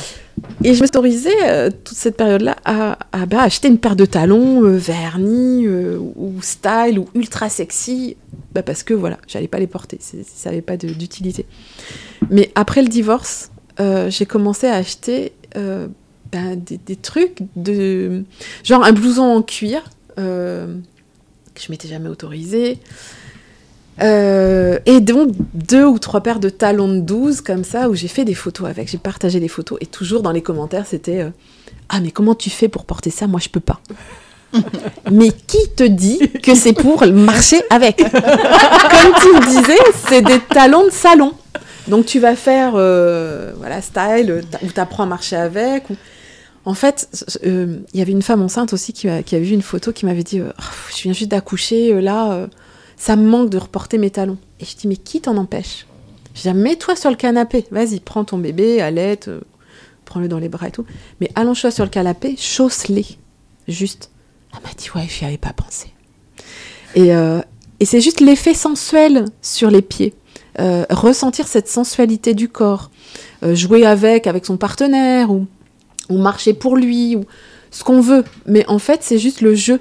Ou juste faire une photo. Donc acheter une paire de talons, je sais pas, ça va être 80 euros euh, à peu près dans ces paires-là. Là. Euh, juste pour jouer à faire des photos. Mais autorise-toi. Si t'as envie, autorise-toi. C'est pas, Pour le pas un truc pour le plaisir. Enfin, pour- Juste pour le plaisir. Mm. Et puis, euh, du coup, j'étais contente de mettre ma photo sur mon roman, euh, avec des barésies. Et ben, là aussi, oui, je vais pas mettre des barésies pour aller au marché, mais qui t'empêche Et j'ai vu une belle photo euh, récemment d'une femme enceinte euh, qui portait des barésies, et, tout son ventre était dans, dans ce petit filet là. Et elle était d'une sensualité, mais de ouf, quoi. Alors, je sais pas si elle l'a vécu après avec son mari, dans l'intimité et tout ça, mais au moins de faire une belle photo, je trouve ça chouette. Vraiment, je trouve ça chouette. Alors, on la garde, on la publie, on la partage, on la montre Ah. juste à sa copine ou pas, ou voilà. Ou juste on envoie à son mari qui est en réunion euh, pour le fun. Mais voilà, moi j'ai croisé des femmes qui me disaient mais j'ose même pas faire un- une photo d'un détail à mon mari quoi, Mais, mais aussi parce que d'emblée. euh, parce que ça touche à la salope. Mais c'est ça. Et être la salope, eh ben, c'est pas bien. Où on est la sainte, où on est la salope. Et à un moment donné, ben, je dis non, les deux coexistent. Tu Oui. peux jouer. Et puis on n'est pas obligé d'être ni sainte ni salope. On peut tout Oui. simplement être. Oui, c'est ça. C'est que tu sors du cadre de la définition, en fait. Parce que on va te mettre l'étiquette sainte ou salope, ou les deux, ou selon les fonctions. Alors, les, hommes sont très euh, forts à ce jeu-là, de te cadrer euh, ceci ou cela. Alors que non, c'est un jeu. C'est juste un jeu, en fait. Parce que tu peux être sainte et salope en même temps, euh, euh, dans n'importe quelle euh, euh, dimension, quoi. Oui, oui, bien sûr. Ça, c'est pas parce que t'es enceinte que tout d'un coup, oh là là, mon Dieu, faut plus toucher, oh, faut pas, faut pas mettre une fessée euh, pendant les rapports sexuels. Mais non, si c'est ton kiff, si c'est un jeu, si ça te plaît, ben pourquoi pas? Enfin, je, je prends cet exemple-là, mais on peut en prendre plein d'autres. Ouais. Et, et à la fois, euh, bah, s'autoriser. euh, Enfin, là, tu, tu, tu vois sur la photo, aujourd'hui, je suis en pull, euh, chaussures à l'aise. et et c'est amusant parce que quand je publie plein de trucs comme ça sur les réseaux, euh, une fois, j'ai croisé une personne à la pharmacie. Elle me regarde. Ah, pas de talons aujourd'hui Mais comment dire? Ce n'est pas que ça ma vie, tu vois C'est comme euh, ben, être en van, c'est pas que ça ma vie. Donc je vais conduire en van en talons ou en basket ou pieds nus, parce que je kiffe conduire pieds nus aussi. Pas bien. Oui, je sais. Mais euh, voilà, il- il- c'est prendre un plaisir à un moment donné. Voilà, de, jouer, de se sentir exister. Ou même euh, une fois, j'étais partie en van je crois que c'était l'été dernier. J'étais tellement partie à l'arrache que j'avais pas emmené un t-shirt euh, pour le lendemain. Et je pars, il faisait une chaleur de ouf et j'étais dans les embouteillages sur la rocade de Bordeaux. Et, euh, à un moment donné, je, sors, encore embouteillage après. Je c'est pas possible, je vais transpirer dans mon t-shirt, pour demain, ça va pas le faire. Et j'avais un soutien-gorge, mais qui était très opaque. C'était pas de la dentelle euh, youhou, là. Et euh, je me suis dit, bah, en fait, ça fait comme une brassière. Donc j'ai enlevé mon t-shirt, j'étais dans le van. Puis en fait, bah, personne me voit spécialement. Donc, euh, donc voilà, j'ai conduit en soutien-gorge euh, qui faisait un peu brassière. Et puis arri- arrivé sur place, j'ai remis mon t-shirt. voilà. Mais c'est des détails de vie comme ça. Qu'on n'ose pas forcément. Oui, Pour son confort personnel en plus. oui, alors là, c'était pour le confort. Des fois, ça pourrait être pour, euh, pour s'amuser ou... Ouais, ou, ou genre, je mets les talons, mais juste pour aller chercher le pain. C'est à 10 mètres de la maison. Et puis tu reviens, t'as mal aux pieds, euh, voilà. Mais, euh, mais tu t'es bien éclaté. Parce que oui, les talons, ça fait mal aux pieds aussi. Oui, c'est pas forcément très confortable. Voilà. Mais avec une tenue, mais etc. Enfin voilà. Donc les talons, oui. J'ai fait des photos de talons. J'ai posté ça sur les réseaux. Je me suis amusée avec mon sourire derrière la photo ou dans les boutiques aussi. Ah, te- tel talon me plaît bien. Hop, euh, voilà. Donc oui, ça fait partie de l'empowerment, euh, enfin du- sur le chemin ça. de l'empowerment en fait. Ne plus être dans le regard des autres forcément, mais euh, Oui, et puis aussi les porter pour, soi. oui. Oui, c'est ça. dans pour, la sensation que ça fait parce que oui euh, ça fait bah, ça fait une courbure Bon, après j'ai fait toute une étude là-dessus et j'ai publié aussi le, le pourquoi du comment tout ça mais c'est pas pour se- s'exposer au regard masculin ou c'est pas pour séduire mais c'est pour vraiment euh, voilà prendre de la hauteur même parce qu'on a une posture différente et ça m'est arrivé de faire des lives euh, sur la périnatalité d'ailleurs mais avec mes talons parce que j'avais plus d'assurance je me sentais euh, euh, voilà dans une autre posture et j'osais plus dire des choses Mais il n'y a pas que pour les talons, quelquefois même des choix de Oui. vêtements euh, un petit peu plus euh, cintrés ou, Oui. Ou la coupe de cheveux aussi. la- Exactement. Parce que quand je me suis coupé les cheveux, euh, ça fait tout un truc à la maison. Hein Mais moi, c'était les cheveux courts. Donc, je me sentais bien comme ça. Et c'était pareil sur le chemin de l'empowerment. Ça a été. euh, Donc, ma coiffeuse m'en a parlé pendant 10 ans. J'avais peut-être pas 10 ans, mais. Parce que ça fait pas non plus si longtemps. Mais oser la couleur blanche aussi. Oser les cheveux blancs, ça a été tout un process parce que je les cachais au début. Et, et après, quand je disais, Bon, ça fait juste un an que je les ai comme ça, ou juste deux ans, c'est ah, mais non, mais ça fait beaucoup plus longtemps. euh. Ah non. Et en fait, c'était tellement évident, puis autour de moi, ça a été tellement évident que voilà, on avait l'impression que c'était depuis toujours, mais non, pas du tout. Oui, puis c'est important aussi d'accepter euh, les changements de son corps euh, au fur et à mesure euh, que Ouais. l'on vieillit. Ça. les rides, Ouais. la peau un peu moins élastique, Ouais. les kilos en trop, Mm, euh, les formes qui changent aussi. Et là aussi, le regard peut être dur ou, ou pas facile à, à- à, recevoir. Oui, et ça, c'est tout un process aussi, surtout quand tu as eu quelqu'un qui t'a dit euh, Oh, mais t'as le ventre déglingué, ou euh, avec six enfants, tu retrouveras personne, ou etc. etc., etc. Ouais. Donc là, il faut remonter une grosse, grosse pente. Et ça me fait bien sourire aujourd'hui parce que il y a eu des personnes qui toquaient à la porte qui auraient bien voulu.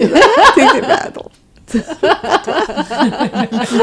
Dire ah ouais, bah, quand même ah oui bah, oui, attiré des personnes euh, voilà donc euh, enfin bref tout ce cheminement là oui aussi euh, ça fait bah, surtout à cet âge là parce que c'est pas comme divorcer à 25 ans ou Non, 30 c'est ans clair. Et puis avec des ça fait enfants. partie ouais. C'est-à-dire, c'est- Mais du coup, là, mes filles ont un regard euh, euh, magnifique, en fait. Parce que des fois, ça m'est arrivé de dire Oh, j'ai des rayures, des vergetures, ou, ou un petit bidon rond, ou Ah, mais t'es trop belle comme ça, maman. Et puis, c'est bien aussi d'être comme ça. Il n'y a pas que. Oui, et puis euh, c'est la réalité. Enfin, je veux dire, on Ouais. peut pas être parfaite. ouais. Ça Oui, parce que quoi, parfait, parfaite, en tu. Non, mais oui. par rapport aux Personne. stéréotypes. Voilà, euh, ben oui. voilà. Et donc le stéréotype, euh, il est juste une image. hein. Mm, C'est mm, c'est comme si tu Oui, mais c'est un Barbie, poids énorme de notre société Ah, quand mais j'entends. C'est ça. Mais c'est important justement de s'en décentrer pour se réapproprier Mm. son soi. quoi. Mais c'est pour ça que la- se libérer, c'est pas euh, juste enlever un soutien-gorge, accepter une rondeur. euh, c'est vraiment euh, habiter son énergie intérieure, en fait. Et, oser tous les projets qu'on veut. Et puis si c'est à des moments euh, voilà, de ne pas travailler ou de travailler beaucoup, ou- c'est vraiment aller vers ça. Et ça, c'est très très fort aussi. C'est là qu'on trouve une force euh, importante. Quel conseil tu donnerais alors pour aller vers ça à des femmes qui, qui se posent la question de, de vouloir reprendre euh, Mm. un peu d'empowerment euh, dans leur vie? Que- S'entourer de femmes qui ont déjà fait le chemin. Parce que de toute façon, le chemin, faudra le faire. Et, et les embûches, à faudra les traverser. Donc justement, je me disais comment j'allais répondre à cette question si tu me la posais? et tu vois, la réponse me vient tout de suite, en fait. S'entourer de personnes qui ont déjà fait le chemin. Et surtout des personnes bienveillantes, parce que si jamais on voit une personne qui tout d'un coup dit Ah, mais t'en fais pas assez, ou tu vas pas assez vite, ou euh, là, t'as pas repris euh, ton pouvoir, là, tu vois, il te fait ci, il te fait ça, ou telle personne, ou tel ami. Non. Il faut trouver la personne qui écoute, qui est là. Et, et même, euh, j'ai envie de dire, moi, j'ai même été soutenue quand j'allais dans le mur. C'est-à-dire que. Il y a une personne très proche qui m'a vu aller dans les, les formations, marketing, etc., qui m'a encouragée à, y aller. Vas-y, explore. Qui savait très bien que non, j'allais pas acheter de Porsche. C'était pas euh, ni pratique pour faire les courses, ni euh, mettre les enfants dedans, ni aller dormir sous les étoiles, tu vois. Donc, euh, mais il a fallu que j'aille vers ça, me découvrir, et, et cette personne m'a soutenue, vraiment soutenue. Et Et on en rit aujourd'hui ensemble. Donc c'est ça, s'entourer de personnes bienveillantes. Qui de toute façon, voilà, si j'avais acheté une Porsche et si j'avais pleuré, ben c'était ok. Ouais, tu pouvais la revendre. Puis je, la re- je l'aurais revendue. Mais c'est quelquefois compliqué, sans doute, quand tu es euh, dans le fond du trou, quand ça va pas, d'avoir le discernement de, de savoir s'entourer. Oui. C'est-à-dire qu'il faut aller euh, chercher l'intuition et pas le mental, dans ces cas-là, sans doute. C'est pas à pas. C'est c'est vraiment. euh, En fait, les personnes. Certaines vont être là pour un temps. Ça va t'aider à faire un pas. Oui, c'est ça. Mais sur le pas suivant, quand toi, tu auras compris, la personne qui t'a aidé à faire un pas, ben, elle, elle n'est pas capable de t'accompagner sur la suite parce qu'elle-même n'a pas fait le pas suivant. Donc parfois, tu vas avoir des personnes qui vont être là juste pour un temps Mhm. dans ce processus. Et puis à un moment donné, quand tu auras fait plein de pas, là, tu vas vraiment croiser des personnes qui vont être dans ta vibrance, en fait. Vibratoirement, tu, tu vas les rencontrer. Mais c'est pas, c'est pas facile. Parce que tu peux perdre beaucoup d'amis sur le chemin, mais qui sont pas des amis, de toute façon. C'est c'est clair que c'est un chemin où, euh, de toute façon, l'environnement euh, bouge. Oui. Voilà, faut pas chercher la stabilité quand on veut ça. changer euh, Là, les tu- choses. là, ben, quand tu commences à toucher le domino de l'impermanence, tu vas plonger dans l'impermanence. Et en même temps, tu vas comprendre que en toi, ça reste permanent. Ta vibration, elle est toujours là. Ton, élan de vie, il est toujours là. Donc c'est à toi de le nourrir. C'est ton feu intérieur. Et, du coup, c'est ça. Du coup, ça attire euh, de belles personnes et, des personnes qui vont t'aider, ben, je te dis, à faire un pas ou, ou après à continuer à surfer sur cet épanouissement et cet empowerment. Est-ce qu'il y a euh, des, des méthodes, des lectures, des, des, des choses euh, accessibles facilement qui t'ont aidé, qu'on peut partager là Ben, de- de à un moment donné, je suivais des pages qui faisaient des posts de, tu sais, tout tout ce qu'on appelle développement personnel. Je suivais, je sais plus, euh, la solution étant vous, par exemple. Tu sais, c'est, alors je sais plus comment c'est aujourd'hui, mais c'était une page Facebook avec plein de petits posts de phrases positives. Mhm. Et au tout tout début, je me souviens, j'avais marqué cinq ou six choses positives sur moi affichées sur mon bureau. Au moment où j'avais même pas un bureau à moi. Un jour, euh, voilà, quand je me faisais aider là, dans, cette année euh, avant de divorcer, par exemple, j'avais mis euh, juste Tu- des phrases que je relisais. Oui. Et c'était c'était un- une toute petite chose, j'y pense aujourd'hui, mais ça m'a aidé à, à faire, comment dire, à lancer un cycle vertueux dans le mouvement. C'est comme quelque chose qui est grippé. Ouais. Quand tu le dégrippes, bon, c'est pas fluide tout de suite. Donc je sais pas. C'était sur les réseaux des petites vidéos euh, du style vous allez y arriver ou, ou des phrases à répéter euh, pendant 21 jours. Euh, et puis petit à petit, j'ai fait aussi quelques formations quand même, notamment une avec François Lemay qui s'appelait Reset. Je sais plus s'il le fait une ou plusieurs fois par an maintenant. C'était un programme de 4 mois. Mhm. Donc pendant 4 mois, là, j'ai appris à ralentir le rythme, à enlever les to-do list de 20 km que tu fais jamais et que t'es pas content le soir parce que tu les as Ouais. pas finis. Ouais.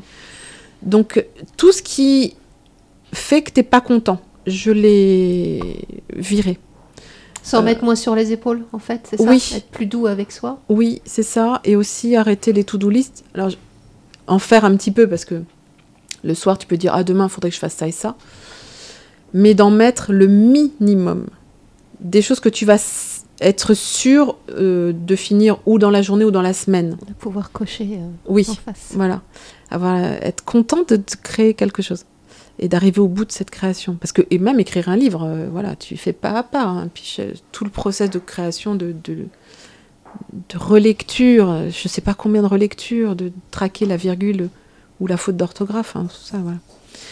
Mais voilà, oui, de. Alors j'ai fait reset, ça m'a aidé à me concentrer, à m'alléger, à être plus douce, à méditer aussi. Genre euh, enlever les pensées pendant une minute, puis après deux minutes, puis cinq minutes. J'ai réussi à méditer pendant 20 ou 30 minutes après. Mhm, mhm. Et, et, et après, j'ai- je suis tombée dans la performance. Il faut le faire tous les jours. et après, j'ai lâché la performance où j'ai médité quand j'avais envie. Et des- ça pouvait être 5 minutes, c'était OK, ou 20 minutes ou 30 minutes. Mhm. C'était- Ça venait comme ça venait. Mhm. Donc aujourd'hui, euh, ben voilà, si j'ai rien fait une journée, ben j'ai rien fait ma foi. C'est pas grave. Tu- tu Je peux- vis. Oui. Tu vois, peut-être que j'ai fait que regarder les étoiles la veille, en 24 heures là. Et ben ma foi, qu'est-ce que c'était beau quoi. Oui, parce que ça nourrit aussi autre chose. Ça peut nourrir la créativité, euh, Ouais. les idées. Alors après, voilà, des fois j'ai le cerveau à fond les ballons, donc je note plein de trucs, je commence des cahiers, euh, je prends des notes, je mets dans le drive. Je... Euh, faut un temps pour euh, poser, rassembler tout ça. Est-ce qu'on en fait quelque chose? Euh, Est-ce qu'on en fait des publications sur le- les réseaux ou pas? Voilà, Je suis plus, euh, plus canalisée en fait aujourd'hui. J'ai pas besoin de prouver, j'ai pas besoin de. Ouais, c'est ça, j'ai pas besoin de prouver en fait. Donc, euh, je sais pas comment résumer, tu vois, c'est des petites phrases à lire ou euh, trouver des choses positives. Des choses auxquelles se raccrocher peut-être tous les jours un petit peu Oui, c'est ça. pour aider à passer un jour et puis deux et puis trois. Et puis Oui, alors avec après- des gens autour de soi qui, qui sont dans cette aussi optique-là. Ouais, c'est ça. Essayer de s'en entourer ou. Mais de toute façon, quand tu le vibres, ça arrive à toi. Mm. Quand je dis essayer de s'en entourer, non, c'est pas que demain tu décides. Alors à qui je vais, avec qui je vais aller déjeuner demain euh, de sympa? Non, ça, ça vient en fait. Mais on passe des moments de solitude, hein, euh, parce que tu es face à toi-même.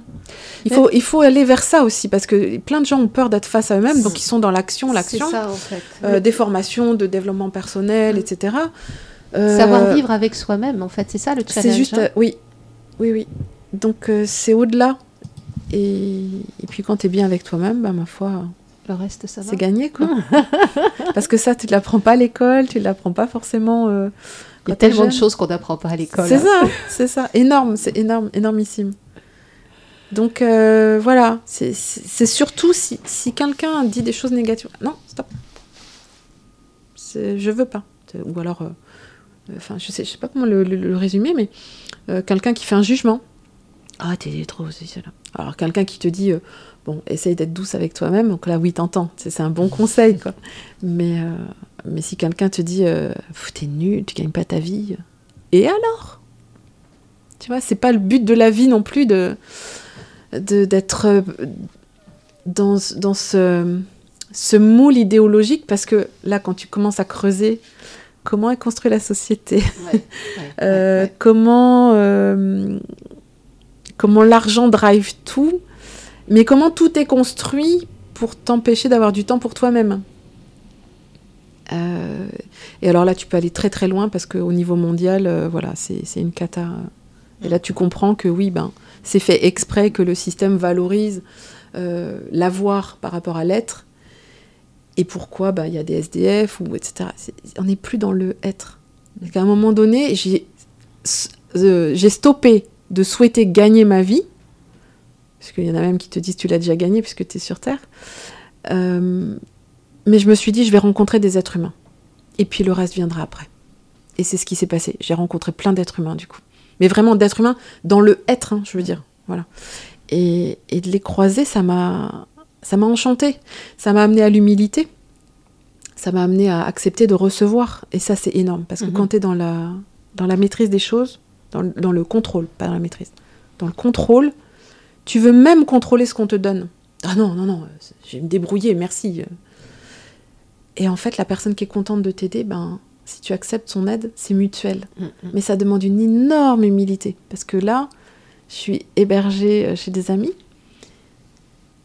Des fois, je me dis, bon, ouais, c'est bon, euh, faut, faut, que je, voilà, faut que je me retourne, faut que je m'en aille demain. Mais non, en fait, on vit un moment d'équilibre mutuel. Et c'est très beau. Mais ça demande d'accepter. Ou une aide, ou un cadeau, quel qu'il soit, ou, ou euh, je sais pas, ça peut être professionnel ou autre aussi, quoi. Mais là, on en, on en revient sur le sujet fort dont tu as abordé tout à l'heure, c'est que pour accepter de l'aide, il faut s'estimer soi Oui. euh, suffisamment aimable pour être, euh, Oui. pour être euh, mérité, mérité de recevoir. Et- Oui. Et, ça, c'est c'est déjà un travail effectivement très fort. Mm. Une fois qu'on est soi et d'arriver à accepter le cadeau, c'est vraiment d'arriver à accepter qu'on mérite aussi Bien ce sûr. droit et Ouais. cette bienveillance et ce cadeau. C'est ça. Et, euh, Et ça me fait penser ce que tu dis qu'à un moment donné, il m'est arrivé le meilleur euh, et j'ai voulu le fuir. J'ai été mon propre saboteur. Donc il m'a fallu du temps pour le réaliser. Et quand tu le réalises, tu dis bah oui, je le mérite. Et ça, je l'ai répété. Ça a été, c'est plein Je de le vaux bien. oui. Oui, bah oui, Alors je me suis amusée à dire ça, je le vaux bien. Puis plein de fois, je m'amuse aussi à, à le répéter.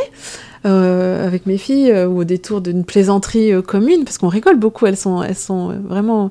Je dis des fois, je suis avec mes humoristes. Et euh, comment dire euh, j'ai paumé le, ce qu'on disait. Ah, De, de fait qu'on va, on va bien, le, Le mérite. mérite. Oui, bien. voilà, je que le je mérite. bien. Et ça, c'est une phrase que je me suis beaucoup, beaucoup répétée. Telle chose qui m'arrive, je le mérite. Et François Lemay, par exemple, dit une phrase à répéter qui, est euh, Je mérite ce qu'il y a de meilleur. Et je me souviens d'être allée à un, un séminaire, donc suite à cette formation Reset. Et on était dans un magnifique hôtel, il y avait une piscine, très grande piscine. Et euh, nager à ce moment-là de ma vie, c'était un, un bonheur immense. Je rêvais d'avoir une piscine perso.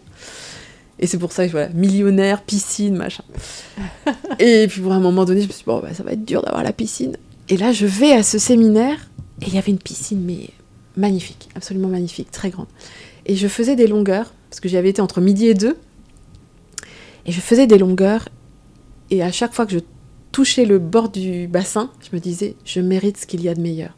Sous-entendu, ce qu'il y a de meilleur pour moi. Mm, ça. Mais je ne le savais pas encore ce qu'il y avait de meilleur. J'avais pas encore le van, j'avais pas encore osé tout vendre, j'avais pas encore osé euh, plus, plus, plus.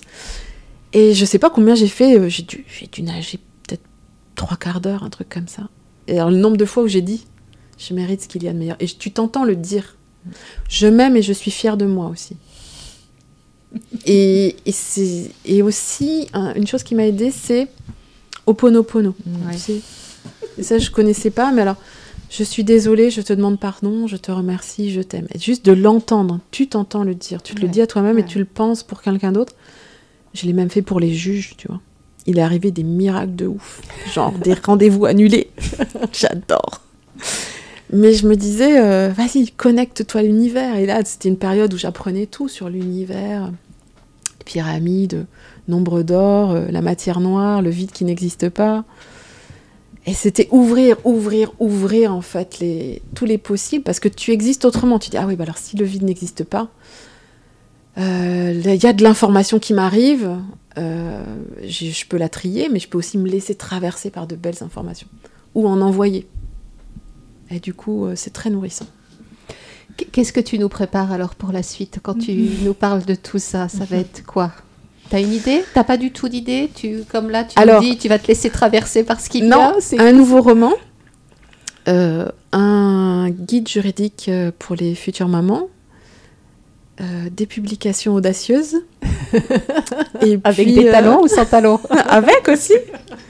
Avec, avec. ben continuer d'être sur ce chemin d'être audacieuse parce que c'est toujours être en chemin en fait. C'est pas parce que j'ai fait ça que j'ai plus de peur Mhm. euh, ou de m'exposer euh, ou de me dire ah si je publie ça ça fait quand même un peu un peu too much.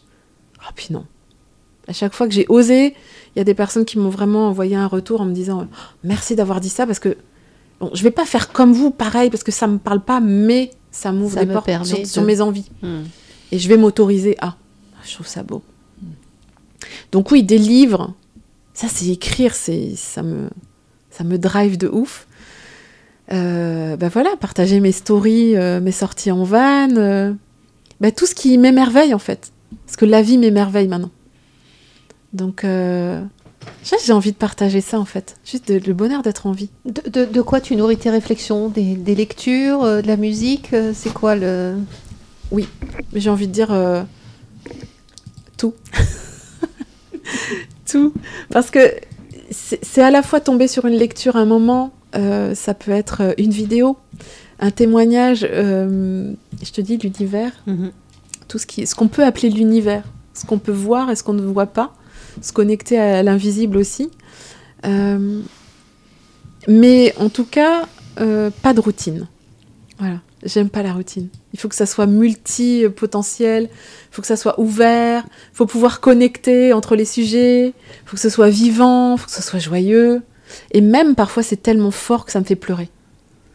Et j'aime ressentir que ça me déborde. Tu vois, c'est que la vague intérieure me déborde. Ça me déborde les yeux. J'adore cette expression. Ça me déborde les yeux. C'est la première fois que je suis là, je pleure. Donc mes filles me disent ah, Ça va, maman? Ouais, ça va super. C'est du bonheur. Donc des fois, elle me voit les larmes aux yeux, elle me fait Ah, t'es contente. Sophie, ça fait déjà presque deux heures ou une bonne heure et demie, je sais pas trop, qu'on est ensemble. Le temps a 1h45? passé- Voilà. Pouh, le temps a passé très It's vite. time. Merci beaucoup. Euh, comme à chaque fin d'émission, c'est Maricho qui pose euh, la dernière Ma petite question. question qui va bien, que j'adore. Si tu étais reine d'un pays, de quelle couleur serait ton drapeau?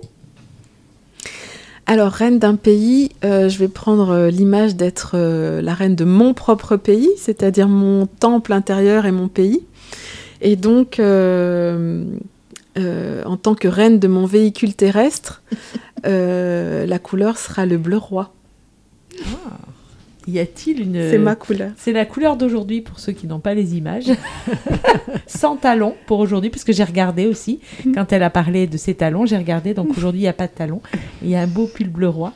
Y a-t-il une, un dessin peut-être sur ton drapeau ou quelque chose qui... euh, Non, euh, Juste juste, un drapeau un bleu intense bleu roi, ouais. Bleu roi pour une belle reine. Je trouve que c'est beau. Merci infiniment, Sophie, pour ce moment. Un Merci. immense merci à vous, vraiment, vraiment, vraiment. Et puis, on va terminer par. euh, Alors, euh, une chanson au chaud, parce qu'il y en avait deux. Il y a euh, Berlin ou Love euh, Wantiti. Laquelle tu préfères Laquelle Alors Berlin, c'est du piano, c'est un peu, un peu doux, un peu ambiance Chopin. C'est un petit morceau que j'aime beaucoup. De toute façon, tout ce qui est piano me plaît, tout ce qui est salsa me plaît. euh, voilà, c'est un peu éclectique, mais au choix, Love Non Titi, c'est c'est doux aussi. on finit- Est-ce que tu Allez, veux Love, on va finir sur du love. Ouais, on finit sur du love. alors. À très vite. Ah, ciao, ciao.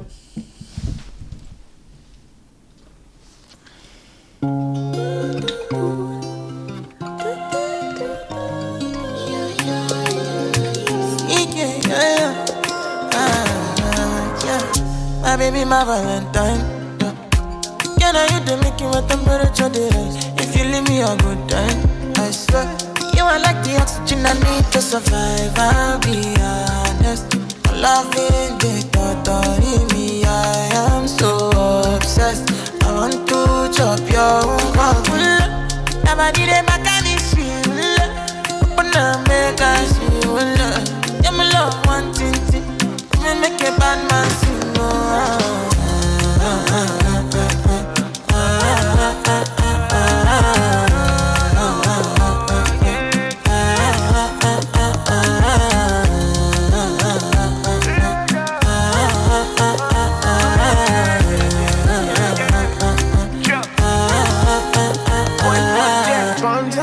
I go spend for your head. Talk all they want, I don't care what they say, cause your matter. Now in my con they carry for my head every night. Now you I want they carry to my bed, oh no no. Don't tell me no no no. You can be my partner, never ride it solo no. And we got no one lucky, no need to party wo. I'm feeling what you're doing, oh yeah, baby, gotta go, gotta go. Oh, no. no. Your body they back on me, see. Oh, Open up, make I see. Oh, no. now you where they got my fancy. When they do me, I get panty. Oh, no, no, no, no, no.